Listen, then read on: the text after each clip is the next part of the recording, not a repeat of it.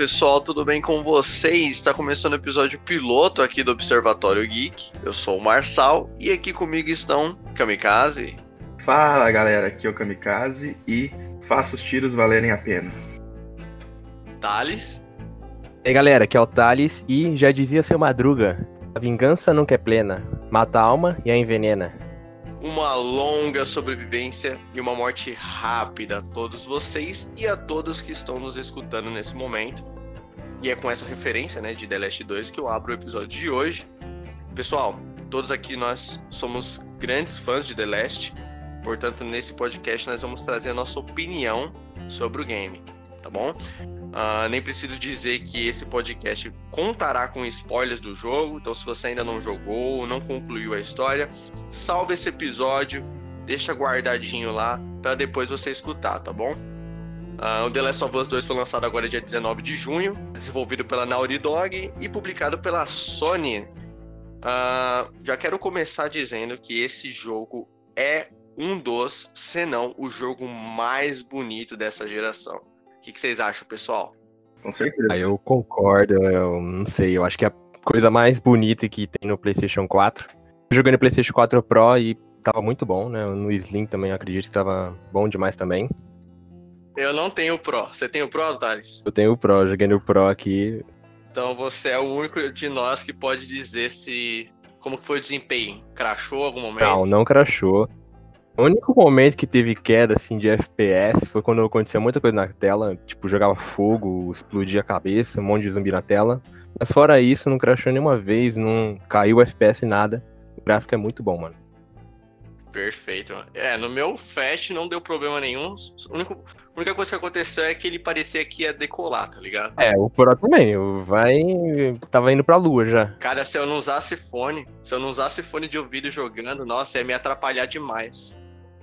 Acho que o pior jogar assim é o God of War, mas esse aqui penou também.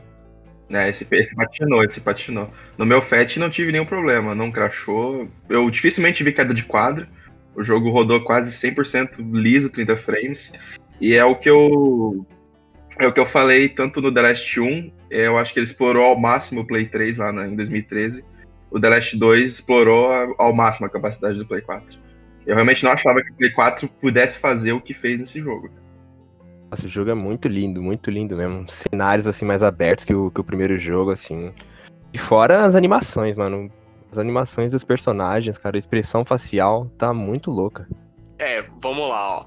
O jogo já abre com uma baita de uma direção de arte que cê é louco, gente. A gente cavalgando com o Joel. Nossa, mano, é de chorar, cara. Eu chorei.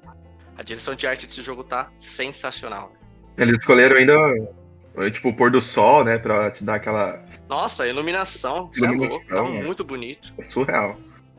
Cara, os ambientes que a gente passa, a gente passa pelos ambientes mais aleatórios que tem no mundo, cara. E é muito. Tudo muito bonito. Eles expandiram o mapa, né? Tipo, o The Last 1, você tinha aquelas limitações. Esse jogo não, esse jogo, por mais que o mapa é limitado, não é um jogo open world, os, o, o cenário é muito aberto, cara quando você tá em Seattle, cara, para explorar, eu fiquei horas explorando ali, tá ligado? Porque é muito grande. Muito grande mesmo. Eles lembram bastante Uncharted, né? Eles fizeram isso no Uncharted 4 e no Lost Legacy, né? Que o jogo é, continua linear, não é um mundo aberto, mas tem um grande área ali pra você explorar, procurar item, essas coisas. É, as cartas colecionáveis, se você bobear, você perde. Tem umas que você. A Ellie começa, né? Tipo, ah, ela vai até o tal local e tem que seguir em frente dali, mas tem um, um buraco ali atrás, por exemplo, tem uma carta colecionável ali. Se você não explorar, você perde, cara. Perdi essa daí, então. Perdi essa, eu perdi essa também. Na primeira jogada eu perdi. Tem carta colecionável que você só acessa usando uma das features novas, que é deitar. Antes você deitar. não conseguia deitar é, no mano. primeiro jogo. Tem Baixo algumas que ficam debaixo da cama. Exatamente. É. Uhum. É, então, perdi algumas, então, dessas, assim. É, essa, essas duas que foi citada eu perdi na primeira jogada. Pode crer, eu tô jogando de novo essa semana e eu tô indo atrás dos coletáveis tentando pegar platina nesse jogo. Uh, expressões faciais, pessoal, também é outra coisa que tá sensacional nesse jogo. O primeiro já tinha ótimas expressões faciais, mas nesse aqui não é só em cutscene, é em game também. In -game. Quando você tá executando um inimigo e você roda a câmera e vai olhar pra cara da Ellie, você vê que ela tá fazendo força, agarrando e é, finalizando o inimigo. Nossa, tá demais. Quando, você executa o inimigo, né? Tipo, a cara de dor dele, assim, mano, quando você enfia a faca no pescoço dele. É, quando você tá matando inimigos humanos, né? Até porque a- as expressões faciais, ela ajuda também momentos de tristeza, por exemplo, não sei se vocês repararam, mas quando acontece do Joel morrer, quando a gente. é, na cena seguinte, quando a Ellie tá no túmulo lá dele, cara, eu vou, você vai acompanhando a Ellie e você vai virando a câmera, mesmo depois na casa, quando ela já tá na casa do Joel, você vê que ela tá com aquela cara toda vermelha que ela tava chorando, tá ligado? Eu também tava com essa cara. Nossa, é muito foda. Isso em game, não é em cutscene, em game. Você vê como as expressões faciais tá muito bonito, cara. É, no primeiro The Last, em game, não era tão, tão bem feito assim. Era mais cutscene. Era, nas cutscenes era louca mesmo, mas agora nesse aí, em game, é tudo- todo mundo tem expressão. Todo, todo mundo, né, cara? É incrível o trabalho da Naughty Dog em fazer. Tanto que não só a expressão facial, ela transmite todo o sentimento do personagem naquele momento, né? Então é de extrema importância você analisar o rosto de cada um em cada momento. Uma coisa que se só, só percebe observando muito mesmo. As cutscenes também desse jogo tá fantástica. É animal. Tá muito bonito, cara. Esse jogo explorou também o máximo do, do PS4, cara. Tipo, o máximo que deu foi com esse jogo, cara. É, nossa, cada detalhe, cara. Cutscene é sempre bom, né? Cutscene é, hoje em É dia sempre é, bonito, é mais a dos The Last of Us, né? É filme, né, cara? É, é filme, cara. Eu me senti num filme já. A abertura já. o- a cena de abertura desse jogo já parecia um filme. Tipo, o Joel lá contando pro Tommy o que aconteceu, os eventos do The Last 1. Entendeu? Resumindo pra ele o que aconteceu, né? Que ele mentiu pra Ellie. É incrível, ele limpando o violão, é tão natural, né, cara? Nossa, é muito natural, cara. É muito bom. Parece que os atores, parece que são o Joel, o Tommy ali, parece que são todos atores. Tipo, é claro que são interpretados por atores, mas, tipo, parece que o personagem do jogo é um ator. E estão só gravando ali. Você se sente num filme mesmo, cara, né? É isso mesmo. É, nesse segundo jogo só melhorou o que já era. No Play 3, o The Last of Us 1 já tinha umas cutscenes que beirava a perfeição, né, cara? Ah, e outra coisa, mais uma vez, né? Isso, isso aqui eu vou falar pode parecer besteira, porque com certeza isso já é tendência, já foi implementado já nessa geração, que é a, a transição entre cutscene e gameplay, né? Tipo, é bem fluida, é igual God of War. Você tá assistindo a cutscene, a câmera vai pra trás do personagem e começa o jogo, tá ligado? Tinha hora que eu, que eu largava o controle pra ver a cutscene, mano, e, tipo, nada se virar, eu tava controlando. Não tem mais essa parada, acho que acabou, morreu nessa geração. Não tem mais o corte entre a cutscene e o jogo. Agora é simultâneo. Acabou a cutscene, a câmera já vai pra trás do personagem e pronto, mano. Largou o controle você nem percebe que tá começando o jogo. É, e também isso é por causa do, dos load, né? Tipo, se você reparar, The Last of Us não tem load. Igual God of War também, os load é nas cutscenes. Enquanto tá passando cutscene, tá carregando o jogo. Exato, e a prime- o primeiro load é demorado pra caralho justamente pra compensar. Já demora logo no início porque depois não vai ter mais. Tornou tendência, não tem como um jogo agora vir. A não ser jogo indie, né? Mas jogo AAA, vir com essa de cortar cutscene pra gameplay, não tem mais, tá ligado? Acho que foi o God of War, né, que revolucionou com isso, né? Foi o primeiro jogo É, lá no. Play 2, cara. Lá no Play 2 não tinha, cut- né, não Não. tinha load. Não, tô falando no Play, no Play Você tá 4. falando no Play o- 4. tô falando- no Play 4, quando Ah, o tá. God of War foi o primeiro a fazer isso, né? De tipo, cutscene já vai pro jogo e não tem transição. É tipo É. simultâneo. Acabou a cutscene e já começa a gameplay. Que é o próprio menu do jogo. O menu do jogo do God of War, o Kratos lá, a árvore. Você dá new game, começa o jogo, ele já começa cortando a árvore lá. Tá ligado? É simultâneo. Sim, é, a partir de agora é tendência mesmo.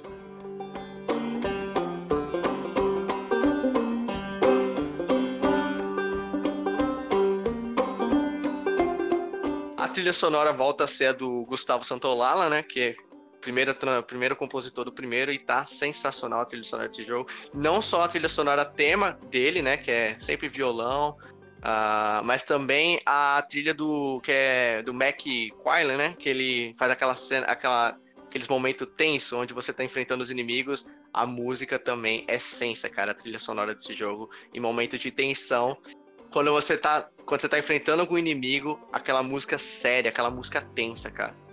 A imersão foi muito boa. A imersão é surreal. É incrível.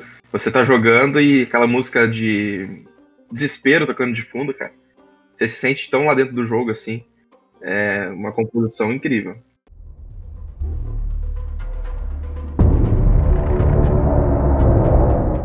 Tipo, o Gustavo, ele faz mais as, quando, é, quando é cutscene, quando é a parte onde a Ellie tá tocando violão, onde é uma cena de diálogo. Mas em cutscene você vê a quando entra o violão, você sabe que é composto pelo Gustavo Santolala. Agora, quando é em gameplay, quando você tá jogando, enfrentando os inimigos, seja inimigos humanos ou inimigos infectados, sempre tocando aquela música de tensão. E, cara, eu curti demais isso, cara. Eu, eu reparei na hora, cara. Muito boa a trilha dele.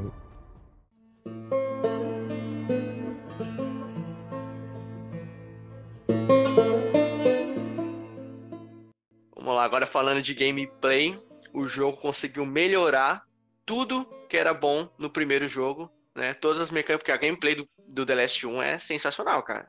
Eles melhoraram tudo. Além de trazer mecânicas novas, eles melhoraram o que já tinha, que era o upgrade nas armas, né? O sistema de você escutar. Por exemplo, eles nerfaram você poder escutar o, o, os inimigos, né? Que antigamente você via em tempo real eles, a silhueta deles. É muito apelante isso daí. É, agora não, você só vê claro e não é muito, não é muito longe não, cara. Tipo, o inimigo tem que estar tá bem perto de você. É óbvio que depois você consegue dar upgrade e aumentar o campo de escuta, mas mesmo você aumentando, eu senti que tá nerfado, que não é tão fácil. A, aqueles inimigos novo, novos, como que é? O, o cagão lá, Trópego. ele Espreitador. não, não é trôpego. Os espreitadores, eles, cara, eles não aparecem na escuta, eles são bem sorrateiros. Só aparece se ele estiver na tua frente mesmo. Agora, tipo, se ele estiver É. escondido, eles não aparecem. É, a silhueta do, do inimigo só aparece se você estiver bem perto dele. Se se ele estiver um pouco mais distante, não aparece. Parece só uma, uma sombra branca, assim. Você não sabe se ele tá de costas, se tá de frente. No The Last of Us 1, a primeira vez que você usa, você vê de longe o- a silhueta do inimigo, tá ligado? O inimigo tá É uma andando, ele tá andando, você já tá vendo pra onde ele tá indo. É, era muito apelão. Claro que depois você consegue aprimorar, mas eu adorei que eles nerfaram isso. Pra mim, a melhor mecânica nova que eles trouxeram foi a esquiva. Cara, fez uma diferença na gameplay enorme. E você entende porque, tipo, o Joel no primeiro não tinha por que ter esquiva, porque o cara era porradeiro, tá ligado? O cara metia o soco nos zumbis, né? Nos zumbis não, né? Nos infectados, me perdoem aqui, nos infectados, né? Ah, mas como a Ellie ela é, uma, ela é mais frágil, ela não consegue dar aqueles socos que o Joel dá, mas em compensação ela é mais ágil, ela consegue desviar dos tapas dos inimigos. Exatamente. Então é totalmente justificável ter a esquiva. E ela traz uma dinâmica na gameplay muito grande, cara. Você esquiva e você, mesmo que você tente é, massacrar o inimigo, digamos assim, você não consegue, porque a Ellie não tem força suficiente. Então ela dá, tipo, Sim. duas facadas e o inimigo já te dá outra, outra patada, tá ligado? É, pra matar tem que ser mais de cinco facadas. É tipo God of War, você apertando o quadrado, esfaqueando o maluco. Não, você tem que ficar. Dá uma, desvia outra, desvia outra, dá outra. e- É, tem que esquivar bastante. E isso também a gente emenda com a dificuldade do jogo, porque eu joguei, minha primeira, minha primeira vez que eu, né, primeiras 25 horas que eu joguei o jogo, primeira vez, eu joguei no modo normal, né, que era moderado, né, dificuldade moderada, e eu senti que o jogo tava muito fácil. Agora eu tô jogando no sobrevivência e, cara, esse jogo tem que ser jogado do sobrevivência pra, do difícil pra cima, porque É, do difícil. o moderado é muito fácil, é muito fácil. Parecia que eu tava jogando no modo easy. Se eu, tipo, terminei o jogo assim, cara, com, com um monte de munição. Ah, isso é bacana mencionar também que no The Last 2, mesmo você estando com bastante munição, você não consegue pegar mais itens. Então isso foi uma forma bacana que eles encontraram pra nerfar também, pra você não ficar tipo cheio de munição. Então o que acontece? Você tem uma pistola cheia, você não vai conseguir mais pegar é, munição pra ela. Então o É. jogo te força a gastar essas munições que você tem, senão você vai ficar deixando o item pra trás. E não é legal esse sentimento, pelo menos com The Last, eu não gosto de abandonar item pra trás. Então eu gastava bastante munição, tinha momentos que a gente vai entrar em. A gente vai, a gente vai mencionar aqui. é, Por exemplo, a Abby, momentos com a Abby, que eu queria ruxar com a história, que eu queria ruxar com a gameplay. Então eu acabei gastando muita munição, mas logo logo ela já voltava, logo logo eu já tava com a minha pistola é, e com a minha shotgun tá carregada. Já no sobrevivência, não, cara. Tipo, sobrevivência eu tô penando, eu tô tentando ao máximo passar as missões, tipo, no stealth. Porém, não é, não é fácil, porque os inimigos detectam muito rápido, mas muito rápido. Né? Ah, eu não sei se tem modo punitivo, eu não reparei. Tem, tem modo Não. punitivo no jogo? Não, punitivo não. não. tem, né? Eu achava muito bom. É sobrevivência, Last 1 que então, tinha- mais alto. que tinha o punitivo. O punitivo no The Last 1 era muito bom. Não tinha o campo de escuta. Eles não, não tinham esse, eh, essa função no modo punitivo. Aqui tem no sobrevivência. Mas, porém, né, aquilo que a gente falou, como tá nerfado, é, é válido ter. É, a dificuldade do jogo, ela é fácil, no moderado é fácil. Depois de um tempo, depois de o que? Umas 4 horas de jogo, você já tem, tipo, três kit médico, três molotov, você já tá tudo upado. Então você é obrigado a gastar para poder fazer de novo. É... Tinha hora que, tipo assim, você, você limpava a área ali, gastando tudo, aí na próxima sala já tinha todos os itens de novo, já pra você encher de novo. Isso, é bem isso mesmo. No Sobrevivente Mais, eu acho, se eu acho uma munição de pistola, uma bala, eu tô feliz, tá ligado? Porque é difícil achar, cara. Você não acha. Sem falar que no Sobrevivência Mais, como você tem a escassez de itens, você tem que decidir, fazer uma escolha se você gasta com o Medkit ou com o Molotov, por exemplo. Isso, você pegou é. um pano. Eu gasto com o Medkit ou com o Molotov? Como eu já joguei o jogo pela primeira vez, às vezes eu enfrento uma situação que eu sei que eu vou precisar do Molotov, porque tem muitos inimigos. Eu tenho que agrupar os inimigos e atacar o Molotov, que eu acho melhor. Isso. Porém, cara, no modo moderado eu não senti isso. Moderado, tipo assim, eu acabava de gastar Molotov ou vida, acabei com tudo. Na, como o Thales disse, na, na área seguinte que eu passava, já tava tudo de novo pra me lutear. E eu já tava é, carregado de novo, tá ligado? E tipo assim, quando eu morria muitas vezes era por bobagem minha, não era por causa do jogo. Tipo, eu fazia uma merda assim, eu lá, gastava alguma coisa errada, eu fazia alguma jogada errada e eu morria por causa de minha, besteira minha, mas do jogo assim é muito fácil. Os puzzles do jogo também tá muito bacana, porque... Ah, e outra coisa, uh, que, que entra no... A gente tá falando sobre dificuldade. Uh, não, não, acho que entra como puzzle, perdão foi os cofres né, que eles implementaram. Antigamente, no, no The Last 1, você só chegar lá no, no, no, em frente ao cofre, aperta o botão de, de interação, né, o triângulo lá, e ele já abria, né, o Joey já abria. Agora não, agora você tem todo um puzzle, todo uma, um quebra-cabeça, você tem que ir atrás da combinação, que está em notas, às vezes está escrito em algum outro lugar, às vezes. A senha do Wi-Fi do, do hotel. do é, tem um que é o Wi-Fi do, do, hotel, teve outro também que era aniversário de casamento do casal. Cara. Nossa, isso foi muito tá foda. No calendário, isso foi muito bom. É, eu tive que pegar uma calculadora para calcular, mano. E faz sentido, faz sentido no mundo um casal ter o cofre, tipo, e ser o aniversário de casamento deles, por exemplo. O cara que colocou, tipo, ah, o, a senha do cofre é o, o mês que o, o meu garotão foi o funcionário do mês. É Aí você vai ver lá no, no, no Você vai ver lá no quadro é o cachorro, tá ligado? É muito, muito bom. bom. Os puzzles também de você atacar o cabo do gerador, tá ligado? Pra você poder fazer algum. Por exemplo, tinha uma, tem um trecho lá do jogo que você tem que atacar o cabo por cima do muro, cara. Muito bacana esses puzzles que eles trouxeram pro jogo, cara. Falando isso, a física do cabo, né, mano? A física do cabo tá incrível, né, mano? Tá, tá, não. Lugares que não dá para acessar, você tem que usar um cabo, alguma corda para poder entrar em alguma área. Tá Vou confessar que um desses puzzles aí eu fiquei penando. Sabe quando a Abby chega no aquário e tipo, ela quebra o vidro e tem a corda ali para você jogar por cima? Uhum. Lembra desse puzzle? Então, eu fiquei. Eu perdi 10 minutos, 10 minutos. Falando, mano, será que eu tenho que jogar. Um... Eu tenho que quebrar outro vidro e jogar a corda lá por cima? Na minha opinião, puzzle bom é aquele puzzle que você se corrói pra ir no YouTube ver um vídeo, porque você não tá conseguindo passar, tá ligado? Tipo, eu não consigo passar. Puzzle bom é assim. O do The Last não é assim. Dá pra você fazer de boa os puzzles. Eu acho, eu acho que a Naughty Dog tem que aprender mais a fazer puzzle. Isso vem desde o Uncharted. O Uncharted que é um jogo de arqueologia, um jogo de aventura. Os puzzles é bem fácil. Aqui também é fácil, mas eu achei bacana porque no primeiro não tinha tanto. Primeiro era você empurrar alguma caçamba de lixo, alguma coisa assim. Nesse não, nesse eles melhoraram nos puzzles. Tá? Trouxeram mais puzzles, né? Agora falando sobre os inimigos do jogo, a gente tem o quê? Cinco grupos, né, nesse jogo. A gente tem os falando em grupo de humanos, né, de pessoas mesmo. Em frente são o... dois, né, mas É, mas a gente, tem, a gente tem cinco grupos. A gente tem o... os principais que é o a, a WLF, né? A gente tem o Serafitas, que é o Cicatrizes, a gente tem os Vagalumes, a gente tem o pessoal de Jackson e a gente tem o, o pessoal de Cascavel, né? Casca, os Cascavéis, que é o último grupo que apareceu no finalzinho do jogo, bem nos 45 do segundo tempo do jogo. Já achando que e não tinha mais nada no jogo. E é, quando você achava que não tinha mais nada, aparece um grupo novo. De inimigos, a gente tem os corredores, os instaladores, Baiacu, eu nem lembro se teve um Baiacu. É, acho que teve uma vez só, né, o jogo no Mais duas vezes, olha. Tem é, um flashback porque... e tem outra hora lá. É, porque meio que o Baiacu teve uma variante do Baiacu que é os trôpegos, né? Os trôpegos... Bicho nojento do caramba. É, que eles são mais fracos que o Baiacu, porém eles fazem a mesma coisa, que é atacar ácido, né? Eles atacam ácido na gente. É, e, e eles explodem, né? O Baiacu ele não explode.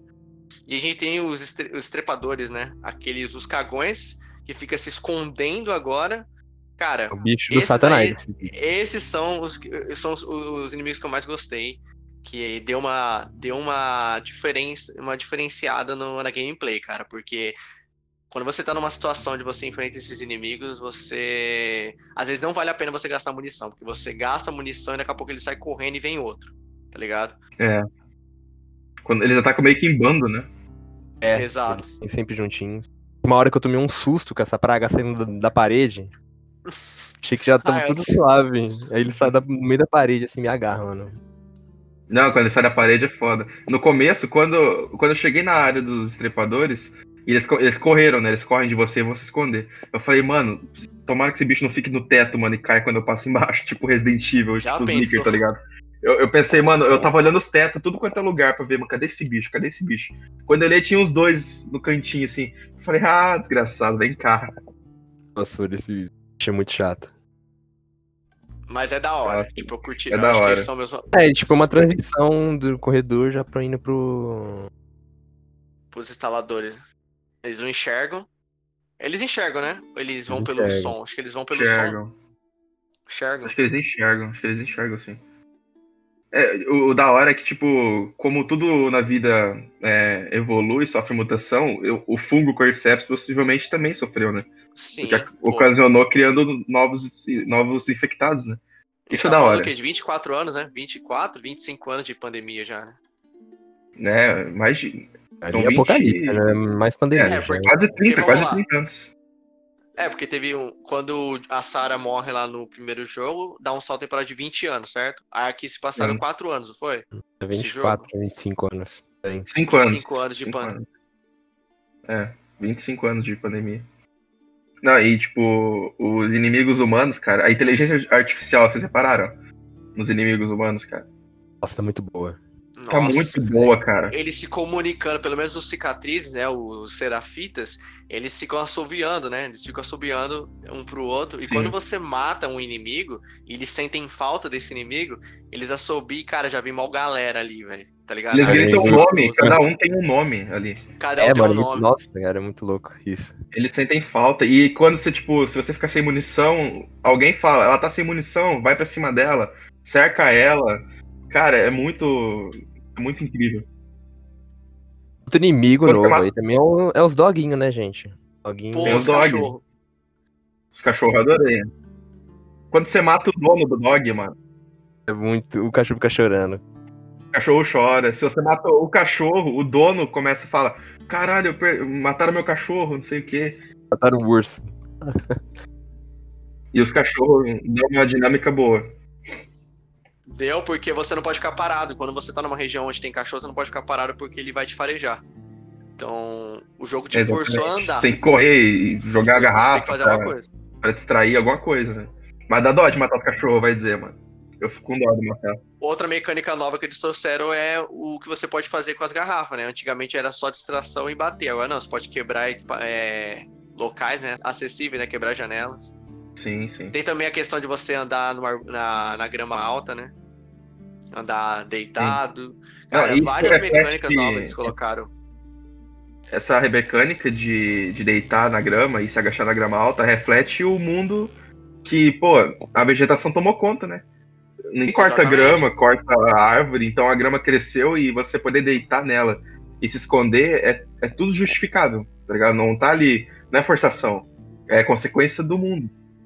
O cenário de The Last of Us 2, no geral, ele tá muito mais cenário po- pós-apocalíptico que o The Last 1. The Last 1 a gente tem um trecho Sim. ou outro que a vegetação tá tomando conta da cidade, tá ligado?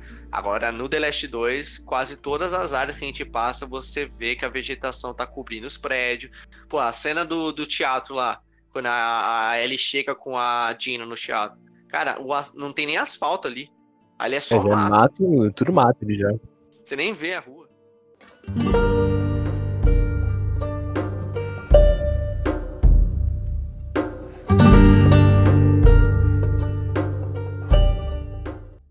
Certo, agora entrando na história do jogo, a gente tem bastante coisa para discutir aqui. Ah, o enredo desse jogo, ele é ligação direta do The Last 1. A gente começa já com o Joe conversando com o Tommy, falando o que aconteceu, né? Que ele cruzou o país com a Ellie, chegando na base dos vagalumes, ele descobriu que a Ellie teria que morrer para gerar a cura, que ele não, não fez, que ele decidiu salvar ela e mentiu para a garota. Ela não sabe, né? Quem jogou o primeiro game sabe o que aconteceu, que ele inventou dizendo que existia várias pessoas como ela e que não existia cura nenhuma, né? Uh, é óbvio que isso afetou o relacionamento dos dois, né? Uh, a Ellie nesse jogo ela não tem um relacionamento muito bom com o Joe, justamente por conta dessa mentira. Essa mentira estragou o relacionamento dos dois, né? E de início a gente é o que? De início a gente é colocado, né? O, o, jogo nos apresenta Jackson, apresenta os personagens novos, né? A Dina, o, o Jesse. E até a gente chegar no momento onde o Joel acaba morrendo para um grupo novo, né? Que é o grupo da Abby, que é uma outra personagem que vai estar. Tá, o jogo vai estar tá introduzindo aí, que a, depois vai se tornar jogável, certo? Mano, para mim, uh, a história desse jogo ela é sensacional. Uh, a mensagem que a Naughty Dog conseguiu trazer com a história do The Last 2, uh, ah, ela desde o início, desde o do teaser desse jogo em 2016, né? Que era uma história de vingança. Entendeu? Que é uma história de vingança. Então todo mundo já presumiria, presumia que alguém ia morrer nesse jogo, né? Tinha várias teorias que era o Joel que ia morrer, que era, sei lá, talvez a namoradinha da Ellie ia morrer, e acabou que o Joel morreu. E isso desencadeou em todos os eventos do The Last 2, certo? Ah, então, a história desse jogo é o quê? É a Ellie indo atrás da, do grupo que matou o Joel, né? Indo atrás um por um até chegar na Abby, que é a filha da puta que matou o Joel, né? Pra muitos aí, entendeu? uh, Cara, eu curti muito a história desse jogo, gente. Vocês, mano. Eu curti demais, mano. Eu, cara, ela mistura emoção, felicidade, tristeza, ódio, tudo isso junto em uma obra de arte só. Tinha horas que você tava puta da vida, tinha horas que você tava tipo, cara, tô chorando aqui. Isso é uma coisa que The Last traz para qualquer fã, né, cara? Desde o primeiro jogo até o segundo. É uma coisa, uma sensação que só quem é fã consegue captar, né? Consegue entender. E eu acho legal destacar a nossa interpretação inicial quando a gente terminou de zerar o jogo, né? Porque várias vezes a gente termina de assistir um filme, um jogo, um livro e a gente não interpreta tudo o que aconteceu, né? A gente tem que associar. E depois de muito refletir, é, eu chego à conclusão de que a história é fantástica. É um dos melhores enredos de jogo que eu já joguei. Sim, eu também, quando eu joguei pela primeira vez, eu confesso que eu tava com a visão muito, é, muito fechada, a cabeça muito fechada e a visão muito, muito limitada. The Last of Us é um jogo de detalhes. Todo mundo sabe disso, que desde o primeiro jogo é detalhes. A The Last of Us, o jeito que a Naughty Dog conta a história, uh, é nos diálogos. Então, tem coisa que você não vê em cutscene, mas você vê em game. Por exemplo, uma das coisas que é mais predominante nesse jogo é o quê? Ah, violão. Né? A Ellie tocar violão, o Joel tem ensinado a Ellie a tocar violão, e isso é uma coisa que não é, não é falado em cutscene no primeiro game. É falado durante a gameplay. Então, se você não prestar atenção no que está acontecendo na gameplay, não prestar atenção nos diálogos, você deixa passar, entendeu? Aqui não é diferente. Então, vocês, a gente vê que no The Last of Us 2, a predominância do violão né, para Ellie e para nós também, né, uma das mecânicas novas que o jogo implementou de forma sensacional é você poder tocar violão no jogo. Já tô vendo gente no YouTube já fazendo cover de Hurt, do Johnny Cash fazendo é Hurt. Cara, sensacional, tem gente tocando violão no jogo, entendeu? Olha, olha a feature que a Naughty Dog conseguiu trazer.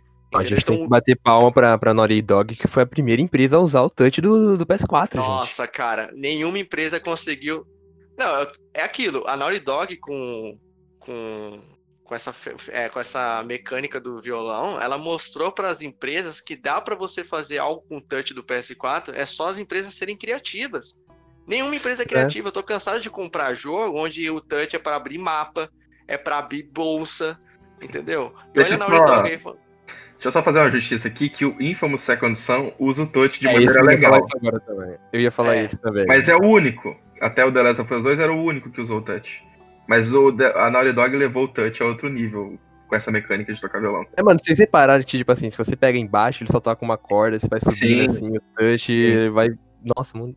Sim, é conforme você toca, vai subindo e descendo, um, você posta o dedo só, toca uma, uma só. Se você desliza o dedo inteiro pelo, pelo touch, ele toca todas as cordas. E não só ela toca, como os acordes que ela faz são todos reais, mano. Não é só o dedo, eles não falam, ah, coloque só ela fazendo os dedos aí e pronto. Não, todos os acordes que estão ali são as cinco abas, né, de acorde. Todos são acordes reais. São acordes de verdade. Então ela teve todo esse capricho que te emerge a, a tocar violão, cara. Mesmo quem não toca violão na vida real, tá ali tocando. É, eu não ah, toco, eu, mas eu tentei. Eu não toco, eu mas eu, tô, eu, tentei tocar, cara. Eu tentei tocar. Mas só retomando o que eu tava falando, né, uh, dos detalhes, né, que era uma, uma, um diálogo durante o jogo. E olha hoje nesse. E olha aqui no segundo jogo, né? No The Last of Us 2, como o violão é predominante. O Joe, de fato, ele ensinou a Ellie a tocar violão. É, isso aproximou mais os dois quando ela era pequena, até a mentira vir à tona e eles acabarem se separando, né? O que acontece? Quando eu joguei The Last of Us 2 pela primeira vez, como eu disse, eu tava com a mente muito fechada e com a visão muito limitada. E como The Last of Us é rico em detalhes, eu acho que para tudo nesse jogo, seja em diálogos, personagens, cutscenes, tudo nesse jogo você tem que ver com mais de uma interpretação, entendeu? Uh, tem tanta coisa, tem tanta visão que você pode tirar de cada cena. Então, The Last of Us 2 é um jogo que você tem que jogar com a mente aberta e tem que jogar com uma visão panorâmica de tudo. Então, eu vou confessar que no início, a morte do Joe me causou uma certa estranheza. Me incomodou um pouco porque eu depois que o jogo nos revela que ah, a Abby tá vingando a morte do pai dela, né? O pai dela era um, um dos médicos dos vagalumes, né? E e aí ela tava vingando a morte do pai. Tá.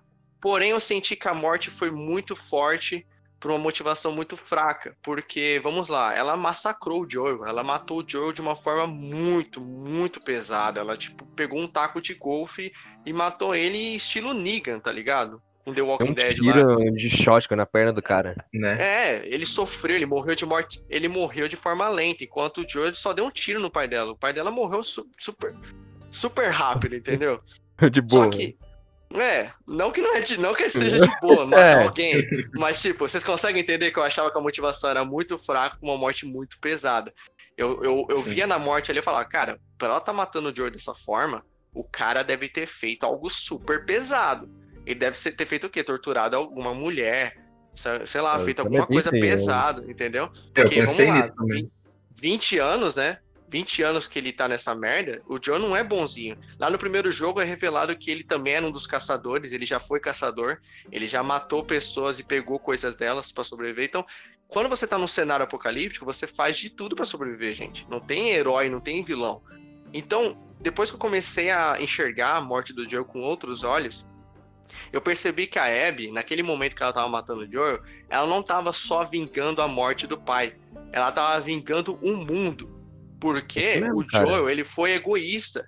O Joel só pensou nele. O Joel, ele é um cara problemático. Ele nunca é, aceitou a perda da, da filha. E quando ele tava com a Ellie, ele criou aquele laço com ela. Ele supriu o vazio no coração Ele não ia aceitar dele. de novo. Ele não, exatamente, ele não ia aceitar de novo. Então ele só pensou nele. Quando a Abby tava matando o Joe, ela tava vingando uh, o mundo e aquelas pessoas na sala dela. Afinal de contas, tinha uma grávida ali, né? Que é a Mel. É, então, a pensa, gente tá poxa, nessa merda desse mundo por sua culpa, Joel. Exatamente. exatamente. Essa moça vai dar uma, vai dar a luz nesse mundo de merda por causa da sua atitude mesquinha e egoísta. Entendeu? Quem que é essa Mel aí? Eu... Então vamos lá. Olhando com esses olhos, a morte do Joel é exagerada? Não não é exagerada. É totalmente compreensível, cara. Totalmente compreensível. E o que o jogo faz é justamente ver com esses olhos. A gente tá com aquela. Quando a gente começa a jogar, a gente vai atrás do grupo da Abby, a gente tá com aquele sangue nos olhos. Isso, isso a Naughty Dog faz muito bem. Ela conseguiu fazer com que nós, que tá jogando o jogo, fique puto.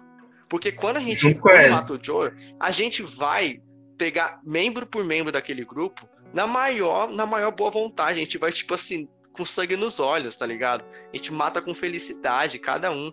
E aí, quando o jogo faz a gente jogar com a Abby e ver na perspectiva dela, isso gerou revolta por muitos fãs, né? Porque a gente não quer jogar com a Abby, a gente não quer jogar com é, a É, no começo eu fiquei, eu não acredito na hora que você tá me fazendo jogar com essa, com essa mulher, Exatamente. Exatamente, entendeu? É. A gente quer matar ela, a gente não quer jogar com ela, a gente não quer simpatizar com a vilã do jogo, embora não tenha vilão. Eu acho que todo né, é um cenário apocalíptico, então não tem herói e vilão. Quando você começa a jogar com a Abby, você percebe a motivação dela, você percebe do porquê que ela fez aquilo.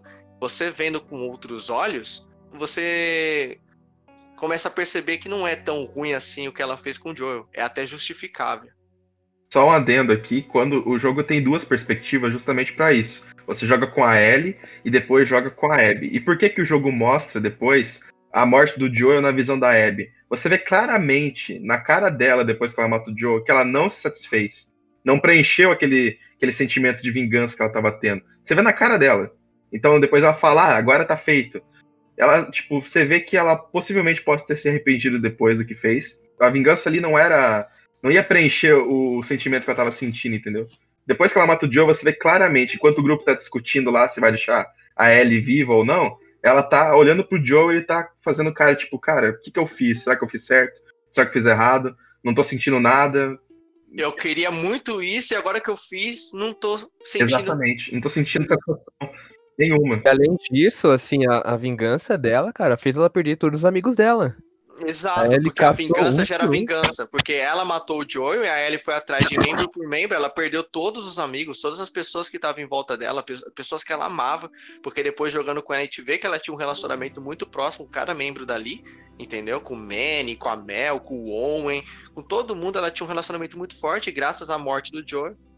O que, só uma, o que me revoltou um pouquinho não foi a morte do Joel, foi, mas foi o contexto que levou até a morte dele é, desde que eles acham ela lá, quase morta pelos infectados, né? O Joe e o Tommy, salvam ela e logo confiam cegamente na, na, na possibilidade de ela falar: ah, eu tenho amigos ao norte, lá na casa tal. Eles vão cegamente lá.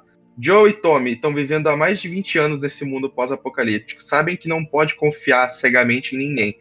É, e foram dar esse mole, né? Eles nem sequer cogitaram a possibilidade de ela estar tá enganando. O Joe, é. principalmente. Eles nem cogitaram, ela tá, é, é, tipo, ela tá enganando eles. O que, uma teoria que eu, que eu tenho, que talvez, eu não, eu não acho que justifica, mas eu quero ver saber o que vocês acham aqui. Vocês acham que viver os anos que o Joe viveu em Jackson, vocês acham que ele se acomodou, vivendo cinco anos, digamos, de boa em Jackson, sem problemas, sem lidar com pessoas que possam estar enganando, alguma coisa assim? Eu, eu ainda acredito que não, mas eu, eu não acho que o Joe daria esse mole, entendeu? Ele não tá tanto tempo em Jackson a ponto de, de se acomodar tão se acomodar fácil. tanto, né? Cinco ele anos tá, que ele Cinco anos. Cinco anos é, é, muita coisa pra quem tá 20, tá ligado? É, exatamente. É uma teoria que eu acho que possa até dar uma discussão, mas Sem eu não acho que ele faz justifica. patrulha. Sem falar justifica. que ele faz patrulha exatamente. com o Tommy, então, então ele tá lá fora o tempo inteiro. É, eu também não acho que justifica, não. Mas o fato de, deles terem colocado o Joe pra confiar 100%, tipo, tá, tá legal, tipo, o Tommy fala, ah, os cavalos não vão aguentar chegar até Jackson. Mas mesmo assim, tipo, seguir uma mulher estranha que você acabou de salvar. O Joel não daria esse mole, tá ligado? Detalhe, é o, o, Tommy, o Tommy já tava convidando a galera pra ir pra Jackson. Sim, né? Exatamente. Quando ele, chega, quando ele chega lá, ele fala: ah, vocês querem voltar com a gente pra reabastecer? Eu falei, caralho, mano, você acabou de conhecer essa, essa galera. É. Mas você já tá chamando pra, pra sua comunidade. Vocês moram perto daqui? É, poucas horas morro abaixo. Deviam voltar com a gente para reabastecer antes de ir. Obrigada. Minha visão, assim, cara, tipo, ele acabou de salvar ela. Tipo, eu, eu entendo que, que os fãs estão reclamando, a principal crítica do, da galera é por causa da descaracterização do Joel. Assim, o Joel, como vocês falaram, 20 anos aí, ele não ia dar esse mole pra uma galera que chegou agora e ia tal o convite deles.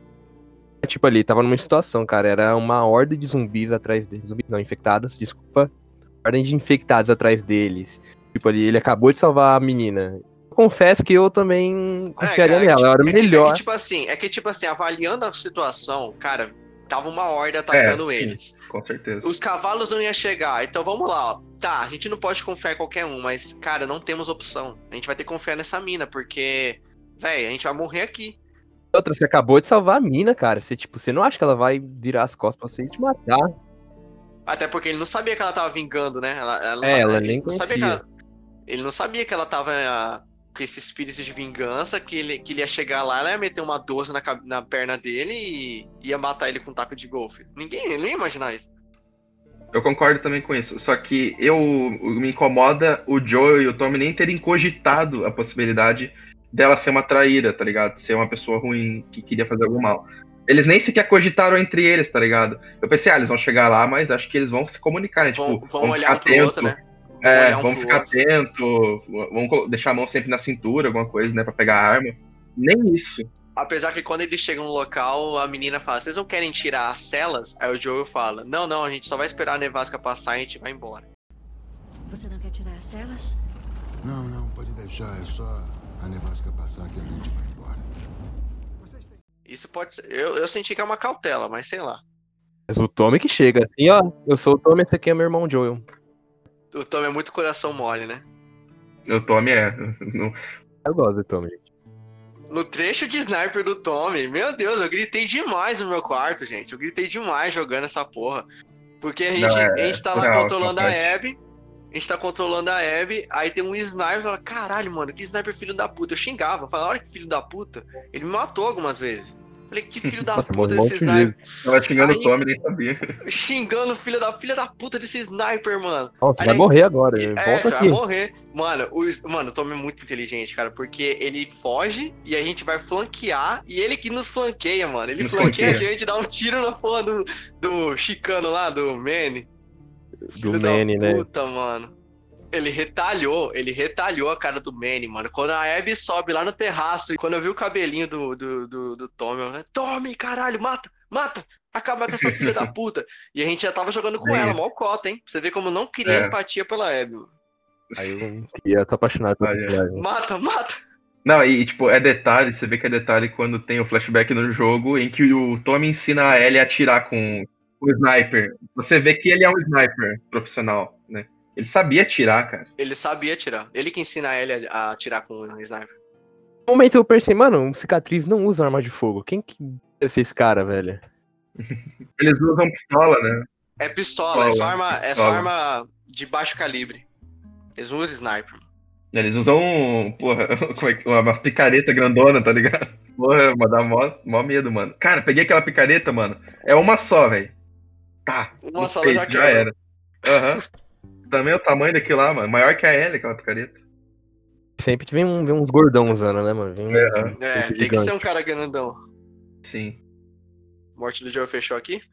Eu só, só dar meu veredito final. Eu me incomodo com algumas coisas ainda, com, a- com o contexto da morte dele, não com a morte dele em si. É, o contexto. Eu acho que, O contexto eu achei um pouquinho forçado. levando em consideração que o cara tá num cenário apocalíptico há 20 anos e se entregar assim, tipo, ir tão fácil lá pra, pro grupo da nem Abby. cogitar, nem cogitar a possibilidade de ser mentira. Esse, esse foi o ponto, né? Ah, ele salvou a vida dela, eu entendo que talvez ele confiou, mas eles tinham que ter cogitado. O Joe, no primeiro jogo, ele tá sempre cogitando a possibilidade de alguém ser bandido e tá querendo matar ele ou a Ellie, né?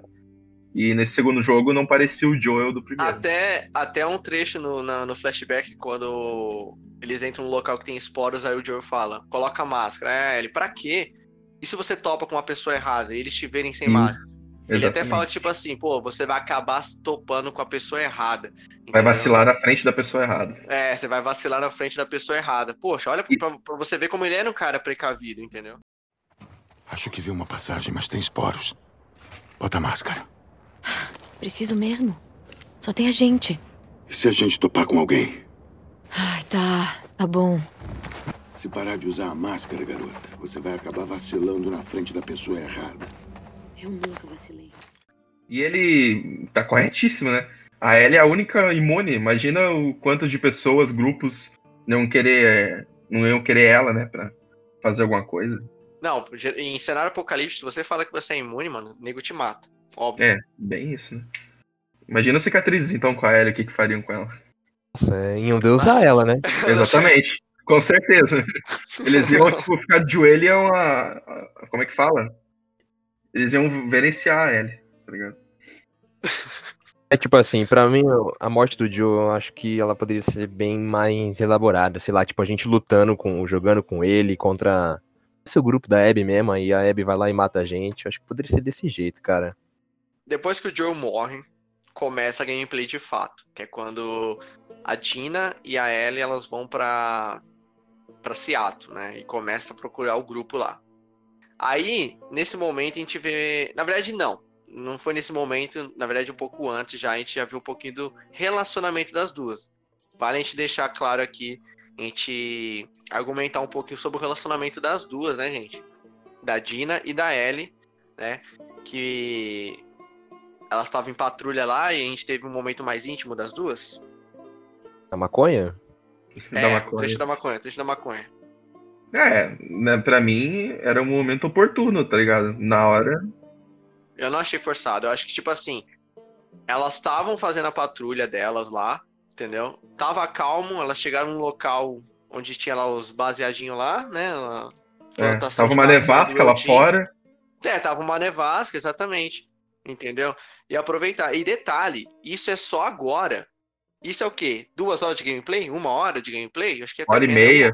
uma hora e meia de gameplay. E é o único momento, esse, esse trecho do jogo foi pra mostrar o relacionamento das duas, né? Já deixar carimbado que as duas são lésbicas. Não, pelo menos a Ellie, né? A, A Dina não. A Dina não, a Dina não, a Dina é bi, né? Ela, pelo menos ela teve um relacionamento com o Jesse. A- a- Inclusive, ela tá esperando um filho do Jesse. Né? Mas a Ellie não. A Ellie, ela é lésbica mesmo. Até porque tem um diálogo onde a, a Dina fala que ela teve uma outra namorada, né? Uma tal de Cat. A, Sim. a Ellie. E foi só ali, cara. Foi só ali. Depois do jogo inteiro, a gente não vai ter nenhum momento assim tão. Mesmo sendo só ali, não mostra nada, tá ligado? Elas só começam se beijando, aí a cena corta. Quando volta, elas estão de camiseta e shorts curtos, tá ligado? Não mostra nada. Não foi tipo, ah, vou jogar na cara de vocês aqui que tá jogando, ó. Não, não foi forçado. Achei tão. É, eu achei tão natural. ah, tipo, não foi a galera falando, natural. ah, esse jogo vai ser a lacração. é. Tipo, eu achei tão normal o relacionamento das duas, tão fofo, assim. A Dina, a melhor personagem que tem nesse jogo. Cara, é, vale, é, vale reforçar isso, porque a gente vai chegar nesse ponto da polêmica toda em volta desse jogo. E só pra deixar claro que, cara, esse trecho foi mais. Foi natural, não foi forçação nenhuma. Elas estavam no momento ali íntimo delas, entendeu? Porque a situação é, levou a isso, né? Tava numa nevasca lá fora, não tinha como elas saírem, entendeu? Então, Sim. elas encontraram o momento oportuno, tanto é que elas até recebem um esporro, né, do, do, do Jess, falando, pô, vocês deviam estar em patrulha, o que que vocês estão fazendo aqui fumando maconha e transando, tá ligado? Foi também responsabilidade das duas pra mostrar como as duas são jovens, e, cara, quando você é jovem, é assim, cara, você acaba... é, merda, digamos. é, cara, são duas jovens, tava lá numa plantação de maconha, cara, com os baseadinhos que. Ah, cara, acho que até eu ia fumar aquela porra, tá ligado? então, eles são duas adolescentes, cara. O momento se, se dirigiu a isso. E depois a gente não vai ter mais isso. Depois, quando vai pra Seattle, que é quando começa o jogo de fato, a vingança da Ellie, ela procurando o, o membro por membro do grupo da Abby, a gente tem trechos onde as duas estão é, abraçadas, onde tem trecho onde as duas dão, uma dão um selinho, mas, cara, é muito, muito sutil. É longe de ser essa lacração que o pessoal tá falando tanto. Elas só vão voltar, elas só vão voltar a dar um selinho quando a Ellie sai do teatro sozinha, porque a Dina tá mal grávida, né? Daí elas dão um selinho ali na hora que a, a Dina dá a pulseira pra Ellie, né? Dali elas dão um selinho e a Ellie vai. Cara, a gente não vê isso mais em nenhum momento, cara. É, não é, tá longe de ser essa lacração. que O pessoal Depois a tá gente só falando. vai ter no final do jogo quando elas estão morando juntas no campo. Só no final do jogo. É, só no final Entendeu? do jogo. E de novo não é forçado. É natural. É, porque Natural. a Dina teve um filho, o Jess acabou morrendo, né? Então, tipo assim, as duas já tinham um relacionamento. Por que a Ellie não, não cuidaria do filho da, da, da Dina, já que elas tinham um relacionamento? E é outra coisa, detalhe, porque tem um diálogo que elas falam, pô, a gente devia morar no campo e criar vaca, não é? Alguma Sim, coisa assim elas falam. Sim. Aham. Sei lá. Queria ter espaço de verdade. deve ser solitário. Só se você estiver sozinho. Então tá. E a gente ia fazer o que na fazenda? Criar ovelha? Vaca? É lá em Seattle, lá em Seattle. A Dina fala que queria morar numa fazenda. Queria morar na fazenda, e daí ele fala, ah, eu queria morar no espaço, né? Ser astronauta. Falou. Aí ele fala. Mais uma vez aí, ó, o diálogo, ó, não é em cutscene, é em game. Se você não presta Exatamente. atenção, deixa passar. Entendeu? No primeiro jogo, a Ellie fala, né, que adoraria ser astronauta, o sonho dela. E isso levou a um flashback nesse segundo com uma cena que é de lacrimejar, né? Não, é a melhor cena do jogo pra mim, gente. Essa missão, pra mim, é a melhor cena do jogo, gente. A missão do flashback, onde o Joe leva ela no museu. Cara, ali. eu- nossa, eu chorei demais naquela Ali é de chorar, cara. Você vê, você vê o carinho que o Joe tem pela Ellie e o carinho que a Ellie tem pelo Joe. Você vê como ele olha pra ela, cara. Sim, Ele ama ela demais, cara. Ele não. Ele ama ela demais. Nossa, primeiro que eu já chorei quando ela caiu na água e tava nadando. Já começa daí.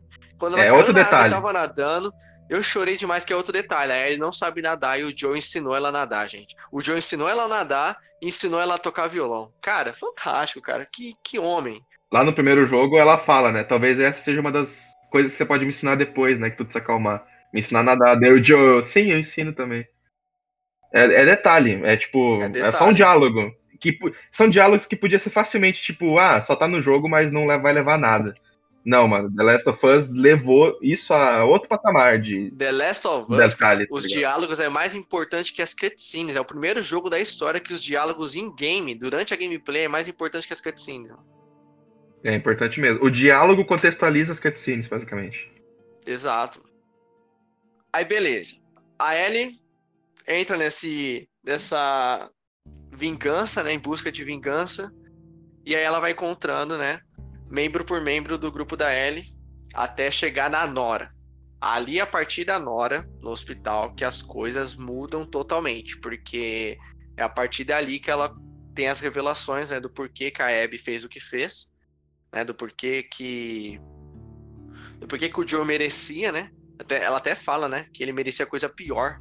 É, bem isso. Bem pesado, né? Mano, ela jogou na cara da Ellie, né? Você escuta os gritos dele, e daí ela fala o quê?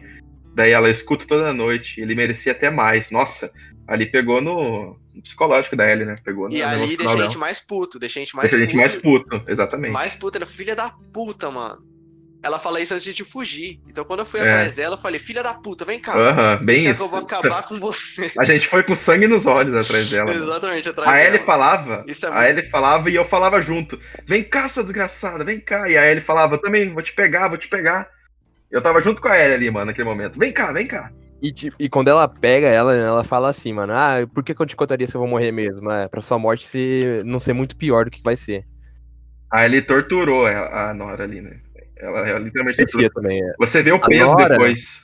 É, a Nora e aquela Mel também, a outra também, elas mereciam. É, mereciam morrer.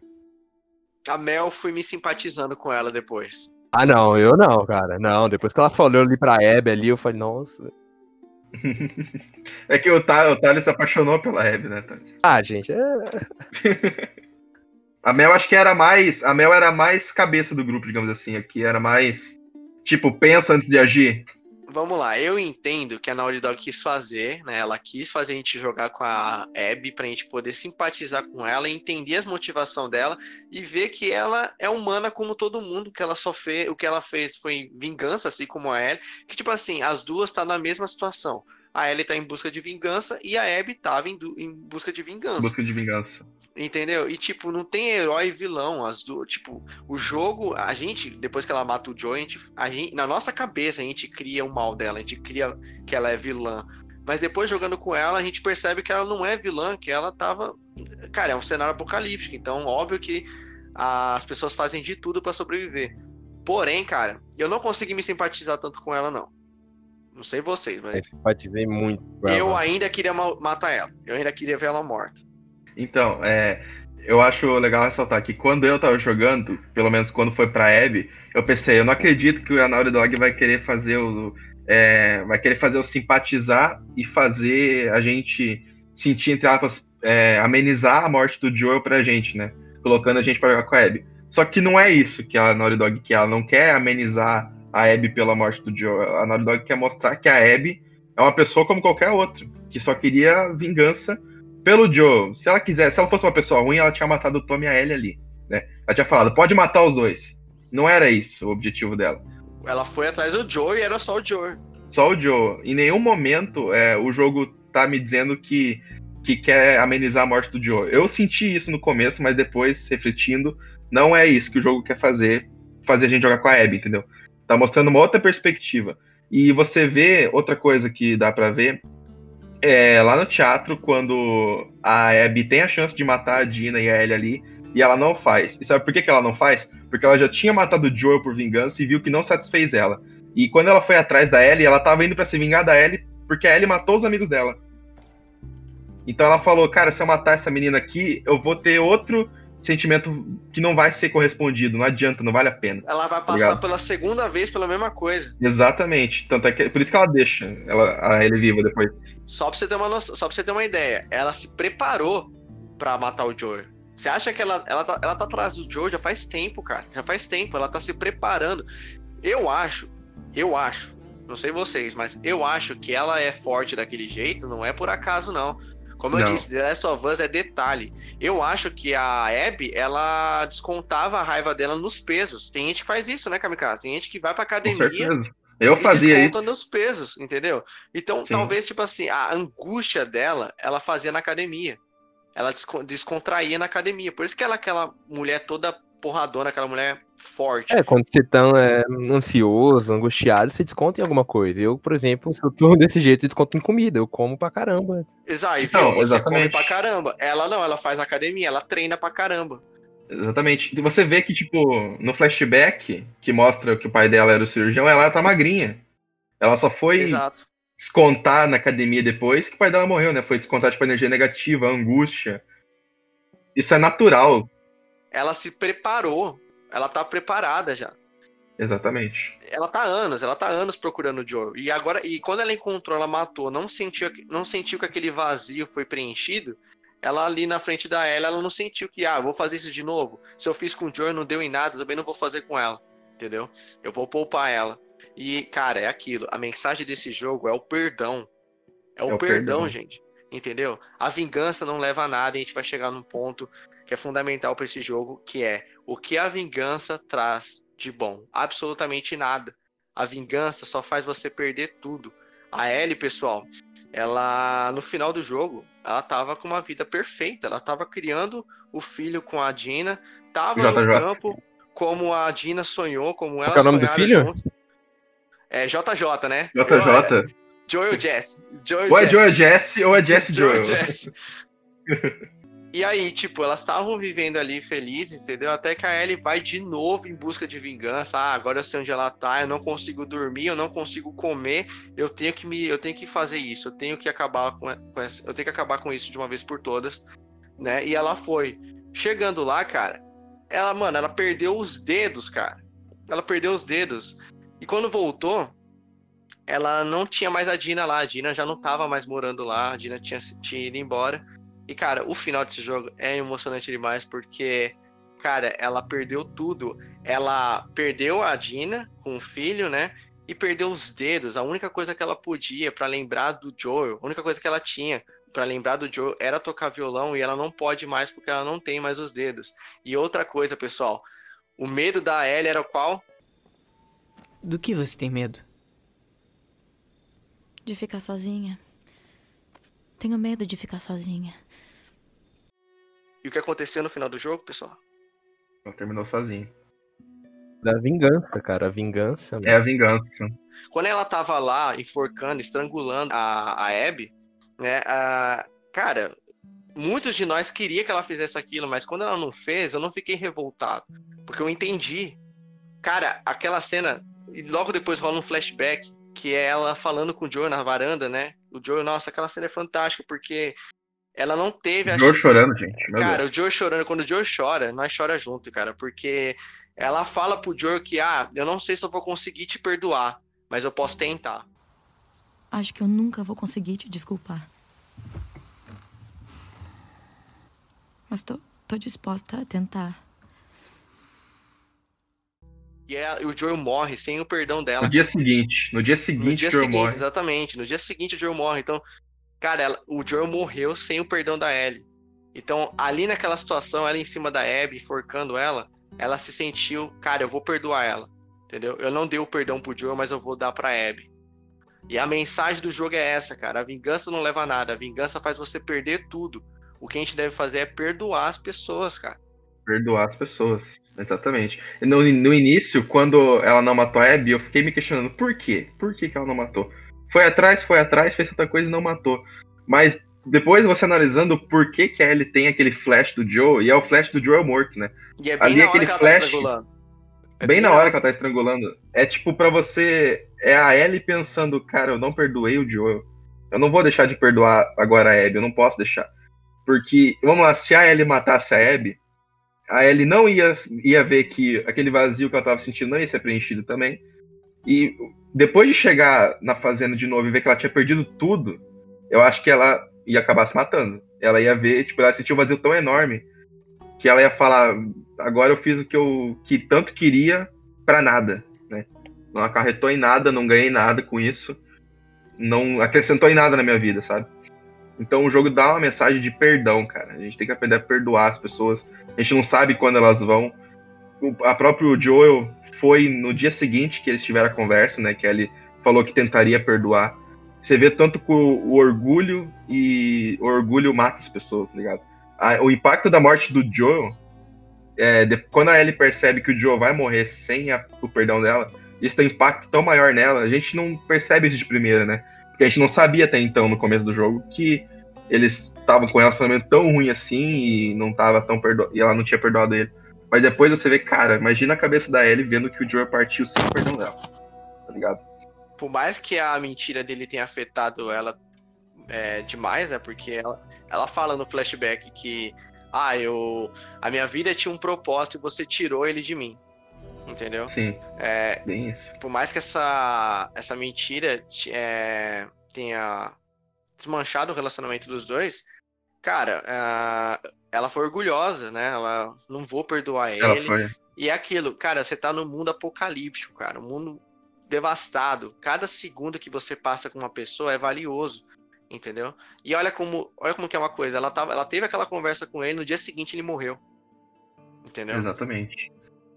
Ela briga com ele na festa, ali no- na frente de todo mundo, manda ele embora, cara. Ali eu, eu chorei ali, cara. Preocupado, nossa, deu dó, cara, do Joe. Ele preocupado com A ela. dó, é. Mas você também entende a Ellie, né? Por que, que ela tá puta da cara com ele. Com certeza. O o bom de o The Last of Us, você entende todos os lados da história. E- Esse é o genial. Não tem um ali que é herói, ah, esse tá certo, esse tá errado. Não tem. Você entende até porque o Owen ficou Camel. Largou a Abby pra ficar Camel. Porque a Abby, mano, ela tratava o Owen mal. Ela não valorizava ele. Entendeu? Poxa, ele criou um. Nossa, deu uma dó dele, por mais que eu não. não... No geral, cara, eu não me simpatizei muito com o pessoal da- do grupo da Abby, não, mas. O argentino era o mais desgraçado, mano. O argentino ele cuspiu no Joel. Eu não aceitei isso. O Neil Druckmann. É. É, o. Ele cuspiu no o Joel. Druckmann. É, né? É, Era é a cara do Neil Druckmann. Vamos lá, eu, eu não me simpatizei muito com a galera da Abby, mas teve um trecho do jogo que eu fiquei com dó do Owen quando ele criou um baita de um clima pra pegar a Abby, né? E, cara, ela cagou pra ele, tá ligado? Eu falei, mano, ele ficou camel? Que bom que ele ficou camel, tá ligado? Porque ela é muito escrota. Ela é uma pessoa muito. muito ranzinza, entendeu? Uma pessoa muito ignorante, né? É claro que a entrada do Liv na vida dela deixou ela mais humana, É, cara, é isso que. É a humanização. Ela vai ganhando a humanização de volta dela. O Liv vai trazendo o, o sentimento humano pra ela de volta depois do assassinato do Joe, né? Cara, isso lembra quem, cara? Isso lembra o Joel, cara, no primeiro jogo. O Joel já tava cagando. O Joe era um cara muito bruto, mano. Eu- então, ele tava cagando pro mundo, assim, não importava mais pra ele, cara. E o- as crianças, né, trouxeram um motivo pra, pra vida dos dois. É, sempre as crianças, sempre as crianças. Na, no primeiro é a Ellie com 14 anos e aqui no segundo o Liv com 14 anos também. Sim. O Liv e a Yara, né? Os dois. A Yara é um pouco mais velha, mas o Liv. Mas os dois são Que dó da adolescentes. Yara, hein? A Yara deu dó. Mas ela fez uma coisa muito boa, ela matou o, O Isaac Matou o Man, Matou o Isaac ali na- no, no oportuno ali, um tiro. salvou a vida dos dois. Salvou a vida dos Ele ia dois. atirar. Ele, é- ele, ele é cuzão. Você vê Ele o quanto é. ele é cuzão quando você pega as notas. E você Sim. descobre um pouquinho sobre ele. E depois, quando você conhece ele lá no, no grupo, você. Mano, ele tá torturando o cara. O cara tá pelado lá. Ele tava pelado, não tava? O cara na cadeira? Tava. Tá, Ele tava tava, torturando? ele tava torturando, legal. Tava viu? pelado. E ele ainda fala pro outro, não deixa ele dormir. Nossa, mano, você é louco. Você pensa, caraca, mano, deve ser horrível ficar na mão desse cara, hein? Um deslize e o cara te pega. Tá certo que eu, acho- eu acho que a Naughty Dog podia ter aproveitado mais ele. Com certeza, ele apareceu duas vezes o jogo inteiro. Podia ter aproveitado mais. Mas ele é um personagem que, no geral, você, pelas cartas e, e pelas cenas que ele aparece, você entende por que ele é Você tão respeitado. né? É, você sabe bastante dele, por que, que ele é respeitado. Eu só acho que ele podia ter aparecido um pouco mais. Né? Podia ter dado Ele mais é tempo de tela pra ele. ele é amedrontador. Total, A mano, dublagem, total. de- a dublagem também tá sensacional, a dublagem dele do Heisenberg. Walter White. Do Heisenberg. A É, dublagem desse jogo, assim, tá sensacional, cara. dublagem. Eu nem esperava muito da dublagem, porque eu já sabia que a dublagem ia ser sens- sensacional, porque a do primeiro já foi. A do primeiro já foi, né? Ah, do primeiro é, é simplesmente. Quando eu joguei, era a melhor dublagem que eu tinha visto. Tanto em filme, jogo, seja o que for, mano. É a melhor dublagem de um jogo e é a, prime... é, é a única que eu prefiro jogar a versão dublada do que a original. Quando é pra, quando é pra É. mexer. Sabe? Porque às vezes tem jogo, tem jogo que a dublagem é meio escrota, estraga um pouquinho a experiência aí. Mas The Last não. The Last, ela. É, tipo a Peach, né? A Peach do Mortal Kombat. Todo respeito a Peach, eu amo a Peach, porra, amo as músicas dela, mas kamikaze, fã da Peach. Aí eu gosto da Peach. Até do Roger, mano. Até o Roger, o Roger, do Traje a Rigor, né? Mas, né, nunca gostei do Roger. Cara, esse jogo é fantástico, gente. É fantástico. E a mensagem que esse jogo deixa, gente. É, é foda, cara. É foda. É um jogo emocionante. é, o sentimento que eu tive. Vamos lá, Marçal. Qual é o sentimento que a gente teve quando terminou o jogo? Como é que era o sentimento? eu senti um vazio. Tipo assim, parecia que faltou algo, tá ligado? Tipo, por que eu digo isso? Ah, como que foi a minha experiência com The Last of Us 2? Cara, eu acho que as 17 horas iniciais do jogo, as 17 horas do jogo que a gente passa 100% com a Ellie, né, indo atrás de membro por membro do grupo, cara, Impecável. tava fantástico, impecável. O jogo tava maravilhoso. O jogo começou a pecar pra mim, né, que agora a gente já entra nos pontos fracos do jogo, né, pessoal? Ah, a gameplay com a Abby, né? Porque é aquilo, eu, eu pensei, poxa, é sério que a Naughty Dog ela tá querendo fazer eu me simpatizar, criar empatia por ela, cara. É foda, levando em consideração que eu já tô com ódio tremendo dela. Beleza. Eu consegui jogar de boa. Eu entendi as motivações, né? A gente vê que ela perdeu o pai, a gente vê o relacionamento dela com o grupo. O problema, que eu acho que a Naughty Dog pecou nesse jogo, foi estender demais a gameplay com a Abby. Eu acho que isso é o ponto fraco. Eu também achei. Cara, foi. Eles estenderam demais. Eu acho tipo assim, cara, você quer contar motivação da Abby, quer contar o passado dela? Pô, mas você precisa me deixar jogando por mais de sete horas seguidas com ela? Cara, teve um momento que eu joguei, eu comecei a jogar meio-dia o jogo, e era 8 horas da noite, quase 9 horas, eu ainda tava jogando com a Abby, gente. Tipo, eu tava cansado de jogar com ela, entendeu? Eu tava cansado. Quando a gente volta pra ela, é quando ela já tá indo pra Cascavel lá, quase, tá ligado? Lá pra aquele grupo de Cascavel. Tá vindo pra minha cidade, Tá aí. vindo pra cidade, tá vindo pra cidade de Kamikaze. Enfim, então, tipo assim, meu problema é que eles estenderam demais a gameplay. E pra piorar, é a cena do teatro. Pra mim, é a pior cena do jogo inteiro, que é quando a Naughty Dog É o me força a jogar com a Abby contra a Ellie, gente. Ali é ridículo. Eu juro que eu não tava acreditando. Eu não tava acreditando no que eu tava vendo. Deixa eu confessar, gente, na primeira vez, todo mundo deixou a, a Ellie matar. Eu deixei, É, eu falei, mata. eu larguei o controle, eu larguei o controle, pega, mata mata. eu. Vai que faz parte, vai que faz parte, vai que é uma escolha, né, que o jogo tá me dando. Tá ligado? Ai, ai. Eu larguei o controle, mas não, infelizmente ela morre normal, igual, igual morre no jogo, né? Mas enfim, tipo, eles estenderam demais a gameplay com a Abby e ainda me força a jogar contra a Ellie. Cara, a gente, vamos lá, é aquilo que eu falo pro Kamikaze. The Last of Us, o nome The Last of Us tá atrelado a Joe e Ellie. Por mais que Kamikaze, eh, né, Kamikaze, você acredita que nem tanto, mas eu acredito que, cara, o- jogo foi recorde de pré-venda, o jogo vendeu pra caralho, acho que já vendeu 4 milhões de unidades, né, já. E, cara, a gente compra The Last of Us pelo Joe e a Ellie. Eu entendo a mensagem da Naughty Dog de querer fazer o, ver o outro lado da moeda. Agora, você me fazer dar um pau na Ellie, eu não cara, é foda, hein? Foi difícil de engolir. É, Essa parte, Marçal, eu concordo com você. Não precisava. Não precisava. É, o, o que eu falo de Joel e Ellie, tipo, é claro que é difícil não associar. Pô, The Last of Us, cara, Joel e Ellie tá marcado, né? Mas, por exemplo, o olhar que a gente tava tendo quando zerou, que a gente achou que tava faltando alguma coisa e tal, era porque a gente jogou com a mente fechada em Joel e Ellie, principalmente na Ellie, né? Então a gente não chegou a dar tanta oportunidade pra Abby quando chegou na, na parte dela. Depois de muito refletir, a gente viu o quanto o enredo é fantástico nas duas perspectivas. Ele peca no gameplay da Abby, que eu acho que poderia sim ser, ser encurtado, tem umas partes meio arrastadas. Mas a gente só viu o quanto esse jogo é bom depois que a gente desvinculou um pouquinho o pensamento de Joe e Ellie, né? E começou a, a abrangir todos os, os grupos, todas as pessoas, todos os lados, né? Aí a gente entendeu.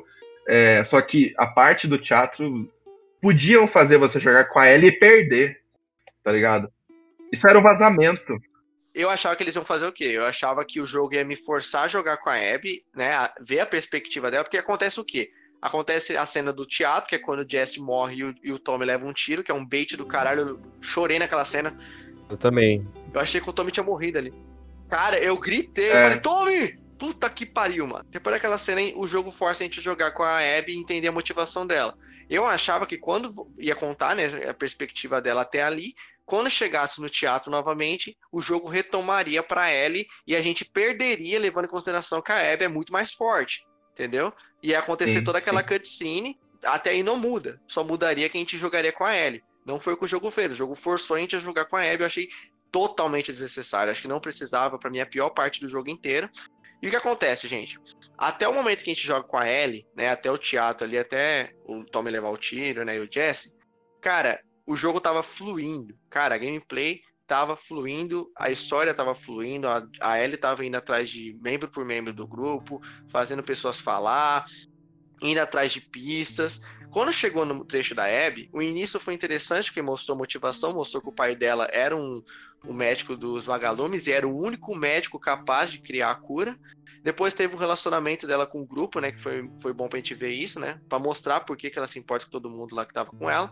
Só que teve momentos, cara, que tava enrolando demais. E o jogo não tava enrolando com a Ellie. Eu senti que, tipo assim, eles arrastaram, parecia que o jogo era menor. E eles queriam enrolar, encher linguiça pra fazer o jogo ficar maior. Parecia que, tipo, sei lá, a galera criticava, ah, The Last of Us fizeram em um final de semana só. Tipo, parece que foi muito arrastado, assim, tipo. Tinha momentos que era pra ser cutscene, gente. Aquele momento lá da, da Abby com o Owen no, no aquário, mano, dava pra fazer uma cutscene ali e pronto, gente. Cara, ele é muito desnecessária aquela missão. Outra missão que eu Sim. acho extremamente desnecessária, cara. É a missão que a, quando a Yara tá, com- tá com o braço fudido, a gente tem que procurar suprimento pra ela.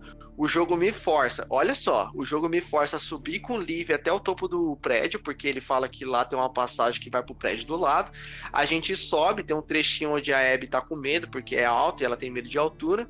O que acontece? A gente cai desse prédio. Quando a gente cai desse prédio, o moleque fala: Putz, eu não conheço a rota daqui, a gente vai ter que descer tudo de novo. Aí o jogo faz eu descer tudo, aí tem um monte de infectado na porra do, do, do prédio inteiro. Tem baiacu, baiacu não, tem os trópicos, tem um monte de infectado lá. Aí beleza, você chega no, no, no salguão, você sai do prédio, você atravessa a avenida, chega no hospital. Chegando lá, você é capturado e aí o jogo te avisa, o jogo te fala: Ah, você vai ter que descer dois lances, né? Vai ter que descer dois andares e lá tá sem energia, você vai ter que ligar energia. Cara, é tão cansativo, cara. É muito cansativo. Tipo assim, cara, é sério que a história tá progredindo? Por que, que o jogo não falou logo que a, o Owen e a Mel têm os equipamentos e corta logo o braço dessa menina, mano? Pra que que tá me mandando pro outro lado da cidade pra fazer isso? Essa missão é, sem sombra de dúvida, uma das mais desnecessárias do jogo inteiro, cara. E como se não bastasse, quando a gente chega lá, tem que ficar procurando o suprimento, que o suprimento tem uma. Você olha uma Aí caixa, foi a caixa demais, tá mano. vazia. Aí, aí é demais, A- gente. A Aí- caixa tá vazia. demais. Lembra aquele monstro Resident Evil? É, aí vem um boss, exatamente, o boss nível Resident Evil. Tem um boss. Aí se liga, quando a gente chega lá com os equipamentos, o moleque some, a porra do moleque some, o, o, o Liv. Aí você tem que procurar ele pelo aquário. Foi demais, gente. Aí- é de... Não, gente, dá pra fazer uma cutscene, gente. Vai Dá pra procurando fazer uma moleque. cutscene disso aí, exatamente, mano. Sim, sim, dá. O jogo se arrastou demais. Eu achei que eu ainda ter que voltar. A do hospital ia ter que voltar tudo de novo. Eu achei que ia controlar tudo de novo. Agora a cena que tá a ilha contra a WLF e os cicatrizes lá. Nossa, os... é, Nossa, é foda. sensacional. Sensacional essa missão. Sensacional. Nossa, é muito foda, cara. Você vê que tinha um embate já entre a WLF e cicatrizes, né? Mas você só vê, tipo, o conflito mesmo. Separando as notas, isso. Você só vê o conflito com a perspectiva da, da Abby, né? Porque a Ellie não, não faz parte da WLF, então ela não sabe, né? Quem sabe é só a Abby. E, nossa, é sensacional, cara. Quando o Snake aparece, ele você vê, tipo, o cara intimidador, né? Ali na frente da Abby. A Abby entra na frente do Liv e fala: Você vai, você vai atirar em mim? Né? Você vai mesmo atirar em mim? E ele ia atirar, né? E ali toda aquela sequência é muito, muito boa, cara. A outra coisa que eu tenho que falar que talvez seja um ponto fraco um pouco do jogo é a narrativa do jogo, né? O jeito que o jogo encontrou, né, para contar a história. Cara, eu acho tinha momentos no jogo que eu não sabia o que era flashback, o que que era hoje, mano. Principalmente na parte da Abby. Mas eu não acho que foi um problema tão grande assim. Dava, dava pra entender o que tava acontecendo. Quando chegou na Abby, eles pecaram. Na então, Abby, eles. exato, foi na Abby, não foi na Ellie. Foi na Abby. Tipo assim, É, na Abby. cara, na Ellie a gente teve flashbacks, a gente entendia que era flashback. Sacou? É, aparecia ela quatro anos atrás, né? A gente entendia. Já quando era a Abby, cara, chegou um momento que eu não. Mano, eu tô no agora. Isso é Seattle 3, dia 3. Será que é agora essa porra? Eu, não- eu tô confuso. Entendeu? Aí eu tinha que olhar o cenário, avaliar o cenário. Ah, isso é agora, porque isso não tinha acontecido ainda. Entendeu? Então, eu acho que isso ficou confuso. Por isso que eu falo, a parte da Abby é a parte mais chata, é a parte mais confusa do jogo, é a parte mais desnecessária. Podia ter encurtado, pô, são mais de quatro horas de jogo com a Abby, entendeu? Umas quatro horas, cinco horas e pouco com a Abby, que dava pra ser encurtado, tá ligado? Sim. Meu problema com The Last é isso, cara, com The Last 2. É, é esse trecho. Eu concordo. Eu acho que a história é impecável, a história é fantástica, a mensagem reflexiva, entendeu? O final é emocionante, a, a gameplay tá melhorada, tá muito boa a gameplay. Só que quando chegou na Abby, foi difícil me simpatizar com ela, levando em consideração que a gameplay é chata, cara. O jogo fez a gameplay dela ser chata e foi difícil me simpatizar com ela. Entendeu? É claro que eu também tava jogando um pouco com a, mente, com a visão fechada, né? A visão meio limitada. Mas depois que eu joguei o jogo, que eu terminei ele, eu fiquei refle- refletindo. Eu me desconectei, não fui pra rede social nem nada, não fui ver o que tava com- comentando. Eu só fiquei pensando, eu dediquei um dia do meu, eu dediquei um dia só pra pensar o que foi The Last of Us 2. O que que esse jogo deixou? Porque o primeiro deixou um legado. O segundo deixou um legado e eu queria entender. Deixou um legado. Sacou? Eu entendi as motivações. Teve, teve coisas que me descontentaram, que, que, que eu não gostei, né? Que foram pontos fracos do jogo, até porque nada é perfeito, gente. Nada é perfeito. O jogo tem problemas, sim, tem pontos fracos. Só que não sobressai os pontos fortes. Não arranha a unha dos pontos fortes do jogo. É, eu concordo contigo. A parte da Abby é a mais problemática do jogo, digamos assim. E eu, quando eu tava jogando, é, com, a mente centrada em Joe e Ellie, né, na vingança da Ellie, todo momento que eu tava jogando com a Abby, eu tava pensando, eu não quero a Abby, eu quero a Ellie. Eu quero jogar com a Ellie, eu não quero saber de Abby, de Owen, de Mel. Eu tava com. Eu tava sendo muito ignorante com o jogo, essa é a verdade. Porque o jogo convence tanto a vingança da Ellie que você fica fissurado, né? Ele te convence tanto que você compra a briga.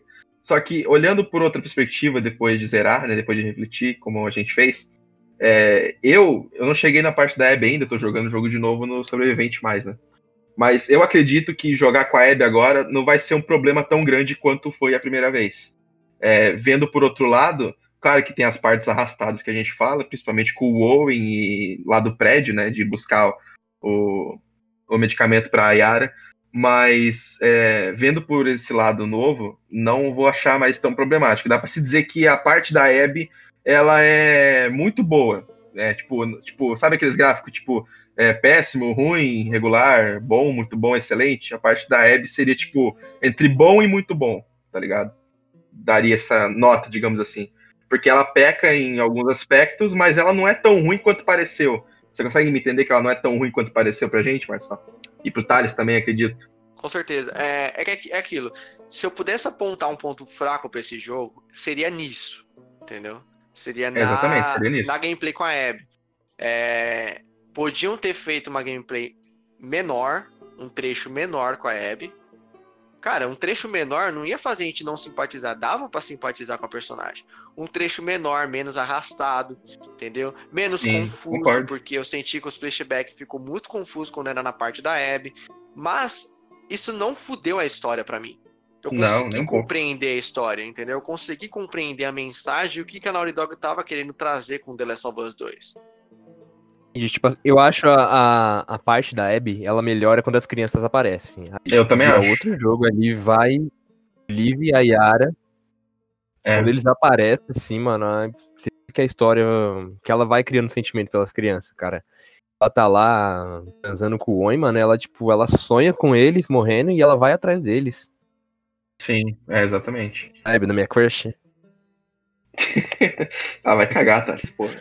Ah, para, gente, mano. Tipo, eu gostei tanto de jogar com ela. Gostou? Não, eu acho que eu vou gostar mais agora de jogar com a Abby. Tipo, não talvez nem tanto com a Ellie. É óbvio que a gente não vai simpatizar com a Abby tanto quanto a Ellie, né? Porra, aí não tem como. Eu quero fazer um, um parênteses aqui, que é a respeito de uma coisa. É... Eu não acho que The Last of Us precisava de segundo jogo. Eu acho que só o primeiro já tava bom. Eu gosto muito desses finais, pelo menos o final que a Naughty Dog deu de questionamento, você se questionar o que aconteceu, entendeu? Era bacana isso no primeiro e agora com o segundo não dá mais pra ter isso, embora o final do segundo também deixe o questionamento, né, interpretação, Pra onde a Ellie vai, o que, que vai ser depois dali, entendeu? Ela foi embora e pra onde ela foi? Será que ela voltou pra Jackson? Será que ela foi em busca, é, foi atrás da Dina? Então também tira é, a interpretação. Porém, eu acho que The Last of Us não precisava de uma sequência. A Naughty Dog quis fazer, foi bom, Pra mim foi ótimo, foi ótimo The Last of Us 2. Porém, se um dia tiver terceiro, o que eu não quero, eu espero que termine nesse jogo, mas se um dia houver uma, uma trilogia, né, eles quiserem fazer uma, um terceiro jogo, é quase 95%, se não 100% de certeza que não será com a Ellie novamente. Será com outro personagem. E eu acho que a Naughty Dog ela quis também fazer o quê? Ela quis fazer a gente simpatizar com outro personagem para nos preparar, porque se um dia tiver outro jogo, não será com a Ellie, gente. Então, se eles quiseram fazer isso, eu acho que eles estavam no caminho certo. Eu acho que o Thales, por exemplo, ele gostou de jogar com a Abby, né? Eu curti, certo ponto eu curti, né? Se não fosse esses defeitos que a gente apontou aqui, né, da gameplay arrastada, né, a confusão de flashback, no geral, acho que é, o objetivo deles era implementar, né, um personagem novo e carismático. Acho que eles conseguiram, entendeu? E se eles forem fazer um terceiro jogo, definitivamente não será com a Ellie. Pode ser com a Abby? Talvez, não sei. É só pra reforçar essa ideia. Que eu acho que a Naughty. Dog quis fazer um teste, né, no jogo. Eu falava pro Marçal há muito tempo atrás que se lançasse um The Last of Us 2, não seria com Joel e Ellie. Eu teorizava isso pra ele, porque eu pensava, cara, a história do 1 fecha tão bem que corre o risco de estragar a, a história do primeiro jogo, tá ligado? Estragar aquela interpretação que a gente tira do final do primeiro jogo, né? E claro, quando anunciaram o 2 que ia ser com Joel e Ellie, eu fiquei empolgado porque qualquer fã ficaria, né? Quem não ficaria? E é bom ver que eles não estragaram com o 2, né? Eles conseguiram, na minha opinião, se superar, porque fazer uma continuação do final do primeiro jogo era muito difícil. Porque justamente deixa um final interpretativo, você não sabe o que aconteceu. Então era dificílimo fazer. Nesse segundo, eu acho mais difícil ainda fazer uma continuação, a partir da Ellie.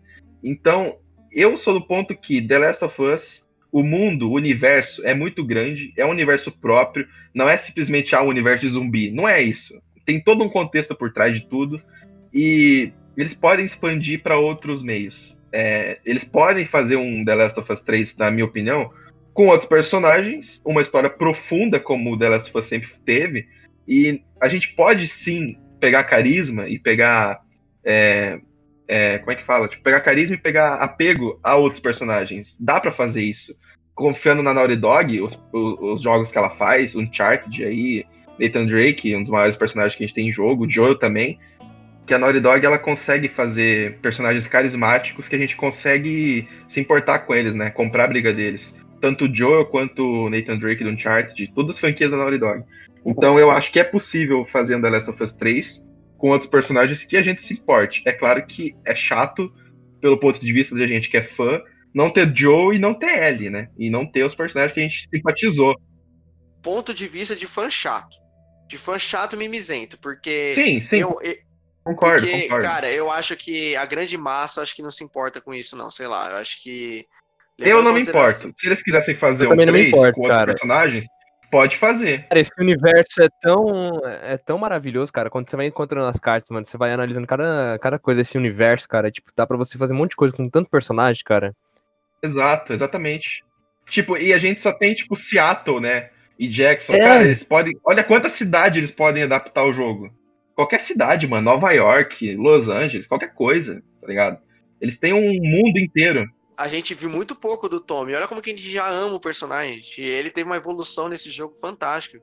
O que impede Isso. eles de evoluir a Abby, tá ligado? Pra um terceiro game ou com outro personagem. Também. entendeu? É, porque a Abby se manda da ilha. Pode ter uma motivação, pode ter qualquer uma outra história daí. A partir da visão dela. Sim, pode. Dali pra Sim, frente. com certeza, com certeza. E a Naughty Dog, ela sabe muito bem desenvolver o personagem. A própria Tess do primeiro jogo, ela aparece pouquíssima, é um trecho bem pequeno, e a gente já gosta dela, é uma das personagens mais carismáticas do jogo. O Billy, o Bill, né, na verdade, o Bill. O Bill, eu esperava que o Bill ia aparecer no 2 em algum Também momento. achava que ele ia esperava também? Eu achava que em algum momento ele ia aparecer, tipo, Eu não achava, não. alguma coisa, sei lá. Mas ele é citado, tem uma Tá hora certo. que ele cita, assim, ah, tem um, um cara que a gente conheceu que ele só vive sozinho A na Ellie. cidade. A Ellie e a Dina, É. né? Aham. Ele tinha uma cidade cheia de armadilha, quando elas passam pelas armadilhas lá né, de Seattle. Eu achei a gameplay inteira que o Jess era traíra. Eu também Eu achei. achando que ele era traíra. Eu só fui ver que ele era leal quando ele, ele larga a Ellie pra ir atrás do Tommy, ajudar o Tommy. Eu falei, ah, ele é, ele é firmeza. É, porque a, a Ellie, a Ellie foi sacanagem também, né? Tipo, ela tava tão obcecada com a Abby que ela falou, ah, o Tommy sabe se virar, deixa ele, vamos atrás da Abby. Ela tava obcecada, a obsessão da, da vingança aí, ó. Exatamente, ela tava tão fissurada, né? Ela- primeiro ela queria achar o Tommy, depois ela ficou com sangue nos olhos, né? Vamos achar a Abby, temos que achar a Abby. É, tipo, ela foi um por um, que- por um. Ela- o objetivo dela é achar o Tommy, mas quando ela vai matando um por um, ela vai mudando esse objetivo. Não, tem que matar essa, essa louca aí. É. E quem vai, quem vai fazer o burburinho na orelha da Ellie depois no final é o Tommy, né? Que vai falar: Ah, eu encontrei o, a Abby, ela tá em tal lugar. É, ali, ali terminar." o Tommy foi babaca, hein, mano. Ele fala, você fez uma promessa. É, exatamente. Nossa, ele dá na cara da Ellie ali, tá ligado?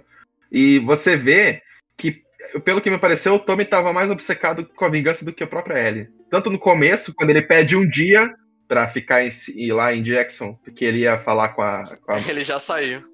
Eu queria Maria. falar com a, com a Maria, isso. Eu ia falar Marta. É, quando, ela fala, quando ele fala com a Maria, ele pega e vai, né? Mas ali eu também acho que ele tava indo pra proteger a Ellie, né? Pra não deixar ela ir. Ele É. deve ter pensado, tipo, se eu for, ela vai ficar, né? Porque ela, ela vai pensar que eu também tô indo pra vingar. Mas a Ellie queria porque queria por ela mesma. Mas depois, no final, o Tommy ficou muito. Ele foi muito cuzão, mano. De ter chegado e falado. Ele ficou mais obcecado. Ele ficou mais obcecado. E depois sumiu, né? Porque a gente não viu mais ele. Ele voltou pra Jackson. Eu acho que ele ficou mais obcecado também porque ele perdeu um, um olho, né? Deve ter ficado puto pra caralho. Ficou cego. É, acho, que ele, acho que ele preferia ter morrido do que ficado com sequela, né? Do que aconteceu. É. Vai carregar uma marca dessa merda pra sempre. É, e ainda ele perdeu a Maria também. A Maria, eles deram um tempo, né? Ele fala. É, ele É, fala, né? parada que- da Maria. que A gente tá dando um tempo. Aí, ó, até o Tommy perdeu pessoas, perdeu coisa por causa da Perdeu vingança. com a vingança. Tô falando, a mensagem do jogo é a vingança não leva a nada.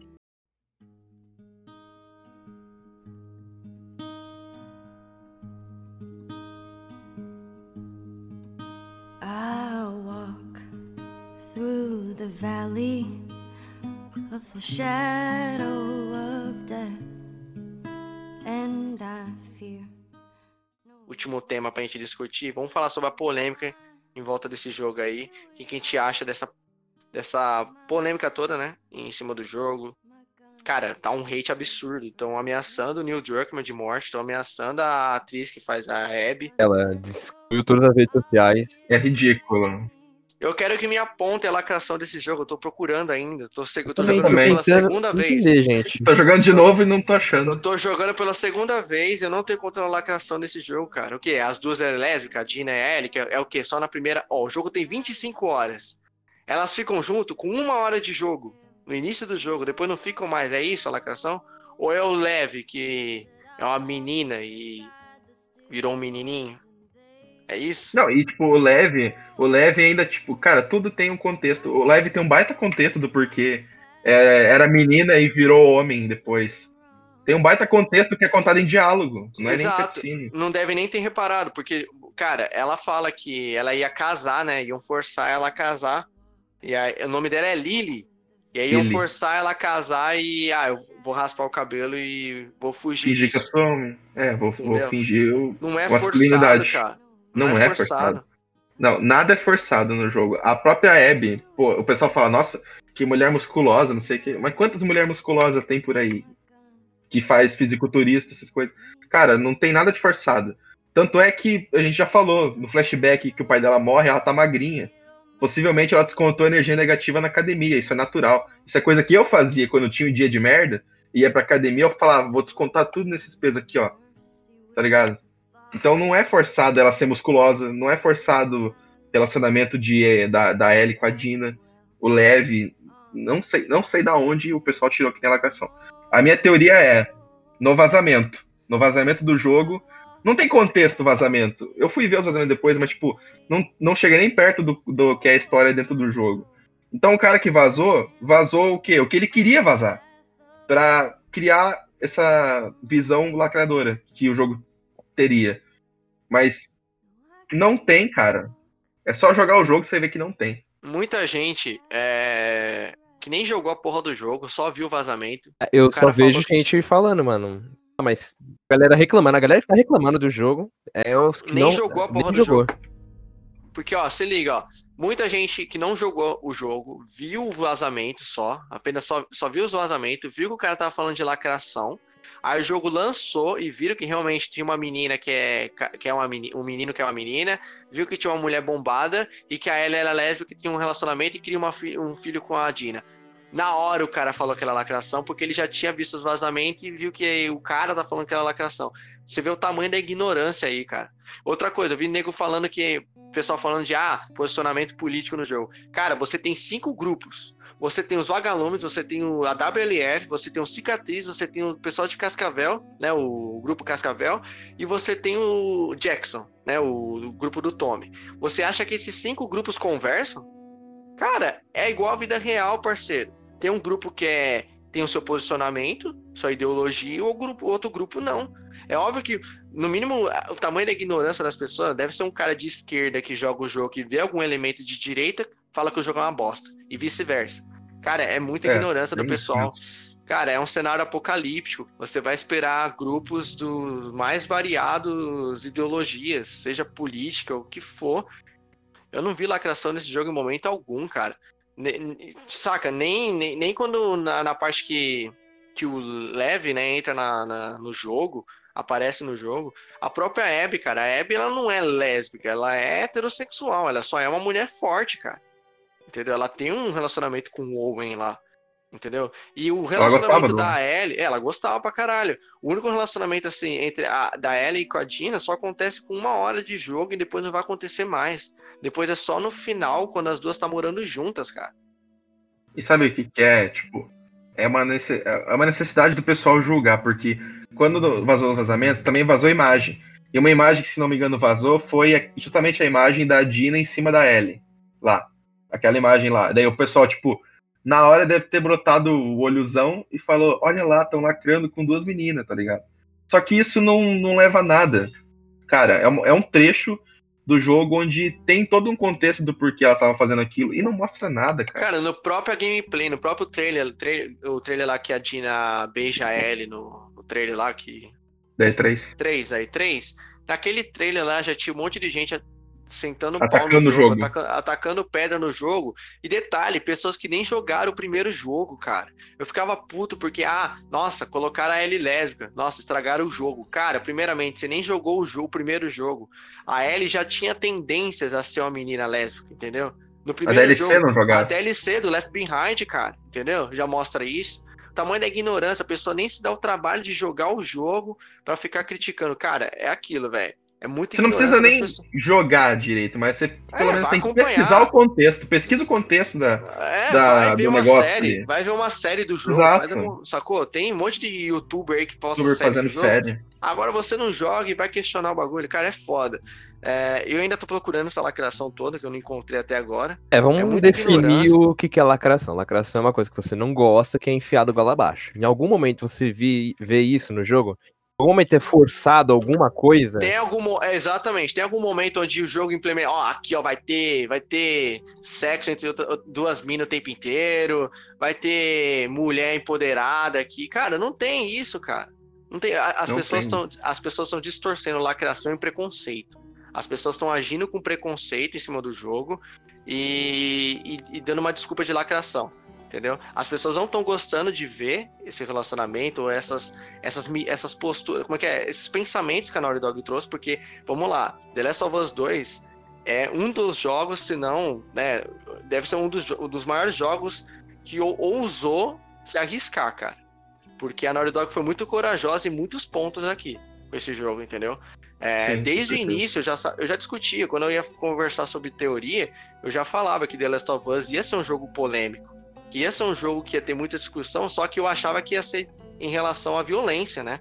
Porque hoje em dia você faz algo violento, o pessoal já reclama, falando que o jogo tá muito, é, muito visceral. Não, o pessoal tá reclamando, não é nem pra viol- violência do jogo, o pessoal tá reclamando por uns bagulho idiota, cara, uns bagulho tão pífio. Cara, é, tipo, é uma coisa tão irrevelante você, você brigar, cara. Cara, qual que é o problema da sexualidade do personagem, cara? A ponto de você ameaçar de morte o diretor do cara. jogo, cara. É, é sacanagem, mano. Entendeu? Não, e ameaçar de morte, tipo, a atriz que faz a Abby, mano, ela não tem nada a ver, ela só tava seguindo o roteiro.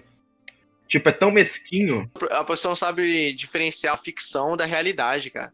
É? E outra coisa, o jogo tem 25 horas e a pessoa ignora tudo, né? Impressionante.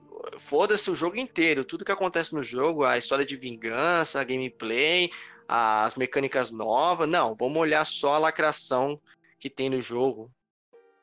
Cara, é foda porque eu fico chateado pra caralho, porque é um jogo que tem um potencial enorme, é um jogo que tem uma baita história, entendeu? Que fechou a geração, a oitava geração com chave de ouro, entendeu?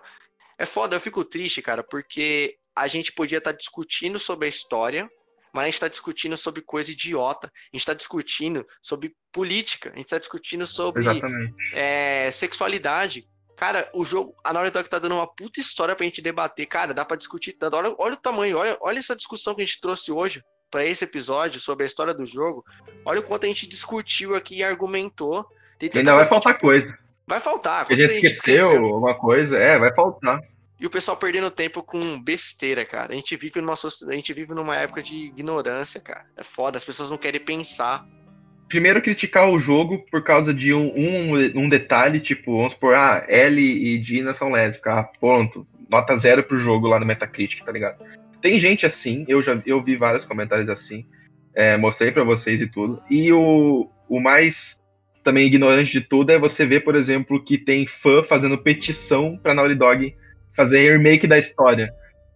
Cara, você vê a descrição, você vê claramente que são fãs mimados. A- lá diz claramente, mataram o nosso personagem favorito. O nosso Mas eles nem- personagem. Eles nem, tipo, se deram o trabalho de ten- entender o contexto, o porquê daquilo. Não. Mataram meu personagem favorito. Tem que refazer o jogo. Se- Sem falar que outra coisa, cara. A porra da obra é dos caras. Os caras fazem o que quer, cara. Se eu escrevo a porra de um livro e eu dou um final que você não gosta, pau no seu cu, cara. Eu escrevi a porra do livro. O personagem é meu. O Joel não é de vocês. O Joel não é nós. O Joel é da Naughty Dog. Entendeu? Exato. Eles que criaram. É Você isso. que criou. Você criou um- uma paixão. Você gostou da obra e você admira a obra como fã. Agora você não tem participação criativa em nada, cara. Se eles decidirem matar o personagem, matou. Se eu não gostei, porra, infelizmente eu não gostei. Agora fica. Ah. Cara, é, é chato, porque isso é em tudo. Isso é, nas- isso é no cinema, isso é em tudo. Hoje em Isso é dia, se tudo. você não gosta de, de uma coisa, fazem remake das coisas, mano. Eu fico puto com isso. É que nem a gente vê.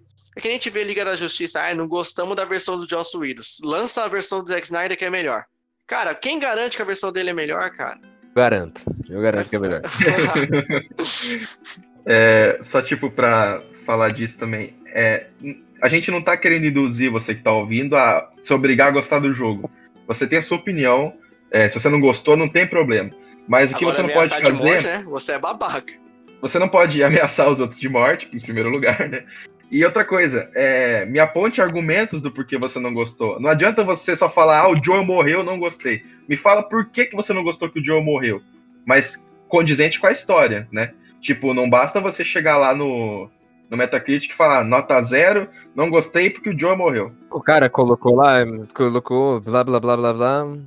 É, o, o, o Thales mostrou o print lá, o cara deu nota zero e digitou J, JH, JH, JH, JH, tá ligado? Você tem que me dar argumento. Você não pode chegar sem ter conhecimento e domínio do assunto e falar que tal obra é ruim só porque você não gostou de tal elemento da obra, tá ligado? E é chato, mano. Você é uma pessoa que é um artista, cara. Você, a sua obra não é mais sua, cara. É do mundo. Pode fazer o que você quer. Você pode. Você tem que fazer o que os fãs te obrigam a fazer. Exatamente. Tem gente falando, tipo, o que mais falam também, tipo, ah, a Naughty Dog desrespeitou os fãs de The Last of Us com esse jogo. Eu não me senti desrespeitado. Alguém se sentiu aqui? Nenhum momento nenhum, cara. De Negativo. desrespeitado? Respeitado não ter feito o jogo. Respeitado ter jogado esse universo todo fora, não fazer mais nada com ele, esquece, acabou. Isso é desrespeito. Exatamente. Isso é desrespeito. Tipo, matar o Joe não é desrespeito, tá ligado? Faz parte do contexto da história desse jogo. Uma história profunda, profunda. Eu não entendo por que estão fazendo tanto barulho porque o Joel morreu. A primeira teoria de The Last of Us era que o Joel ia morrer. É, cara, o primeiro teaser É. que aquilo é uma alucinação. O Joel tá morto, gente. Aquilo é uma alucinação da Ellie. Alucinação, exatamente. Agora agora estão chorando porque o Joel morreu. Para, mano. É o que eu já falei, tipo, ah, o Joe morreu, o contexto foi meio merdinha, foi. Mas é, a morte dele não tem problema, cara. E outra coisa, outra coisa, o mundo de The Last of Us é um mundo realista. É um mundo onde as coisas acontecem quase que, tipo, condizentes com a realidade. Então você. A morte do Joel, ela é realista. O pessoal falava, ah, a morte tem que ser digna, porque tem que dar uma morte digna pro Aqui Joel. é a morte ela não tem mano. que ser digna. Aqui não é Vingadores. Aqui não é Homem de Ferro, cara. Aqui Exato, é, é exatamente. cenário apocalíptico, cara. As pessoas morrem. E morrem da forma mais brutal possível. Acontece Exatamente. isso, gente. Entendeu? Mundo de The Last of Us não é pra ser justo. É, o, que a- o que o Joel fez com o pai da Abby não foi justo. O que a Abby fez com o Joel, é, dá pra se dizer que também não foi tão justo. O que a Abby sofreu lá nos Cascavéis não foi justo. Não é um mundo de justiça que as coisas têm que ser justas. Na vida real as coisas são injustas também. Tá ligado? O jogo nos mostra isso, que nada é do jeito que você quer. As coisas não acontecem como você gostaria que acontecessem. Às vezes as merdas acontecem, você tem que aprender a lidar com elas. O jogo nos mostra isso. The Last of Us é tão real quanto a nossa vida. The Last of Us é um tapa na cara, né? E uma sociedade muito ignorante, cara. É um jogo que, tipo assim, ele faz você pensar e as pessoas não querem pensar. A gente vive numa era onde só tem ignorante que tem preguiça de pensar. Entendeu? É, exatamente. É foda. Tira a conclusão precipitada, né? É aquilo que eu falei, o jogo tem. dá pra você tirar várias interpretações de, de todas as cenas. A pessoa simplesmente, ah, ah, matou o Joel, caguei pro resto. É, bem isso. Querem tudo mamão com açúcar, né? Melzinho na chupeta, mastigadinho, não quer. Cara, se você é só você colocar sua cabeça pra pensar que você vê o quanto a história desse jogo é profunda e é foda. E corajoso da Naughty Dog em querer contar essa história, tá ligado?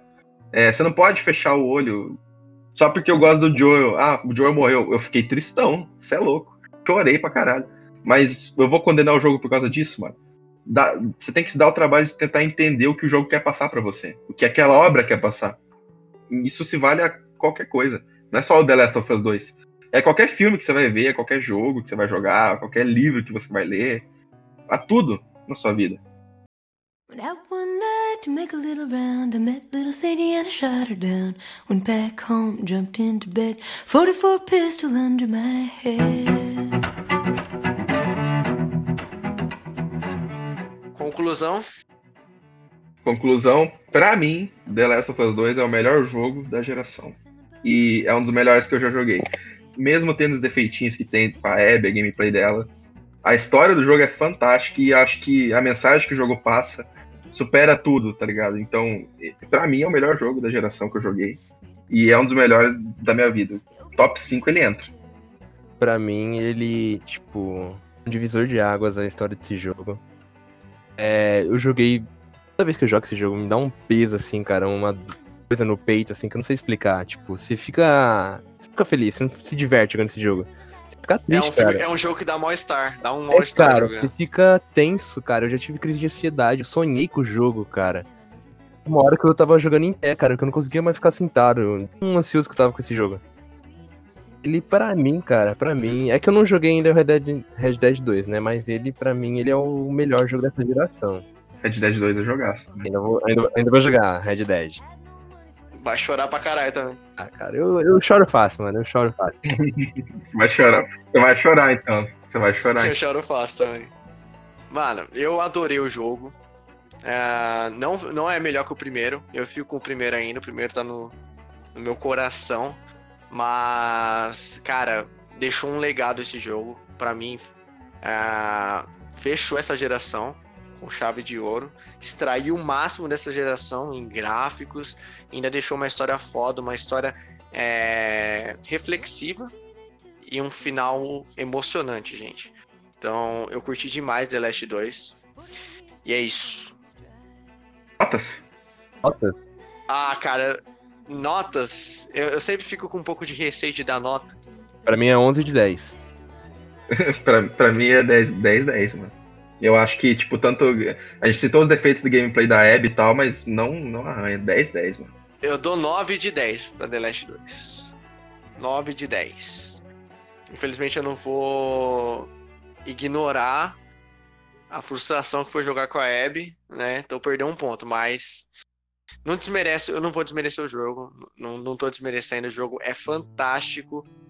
Mesmo com essas polêmicas besta aí, eu não me fechei, eu não me, me limitei a, a, a perceber o que, que a, a mensagem que o jogo queria trazer. Acho que esse é o mais importante, certo? A, a você jogar e tentar ver como que é o jogo com outros olhos, com outras visões, até porque a gente falou que The Last of Us é detalhes, certo?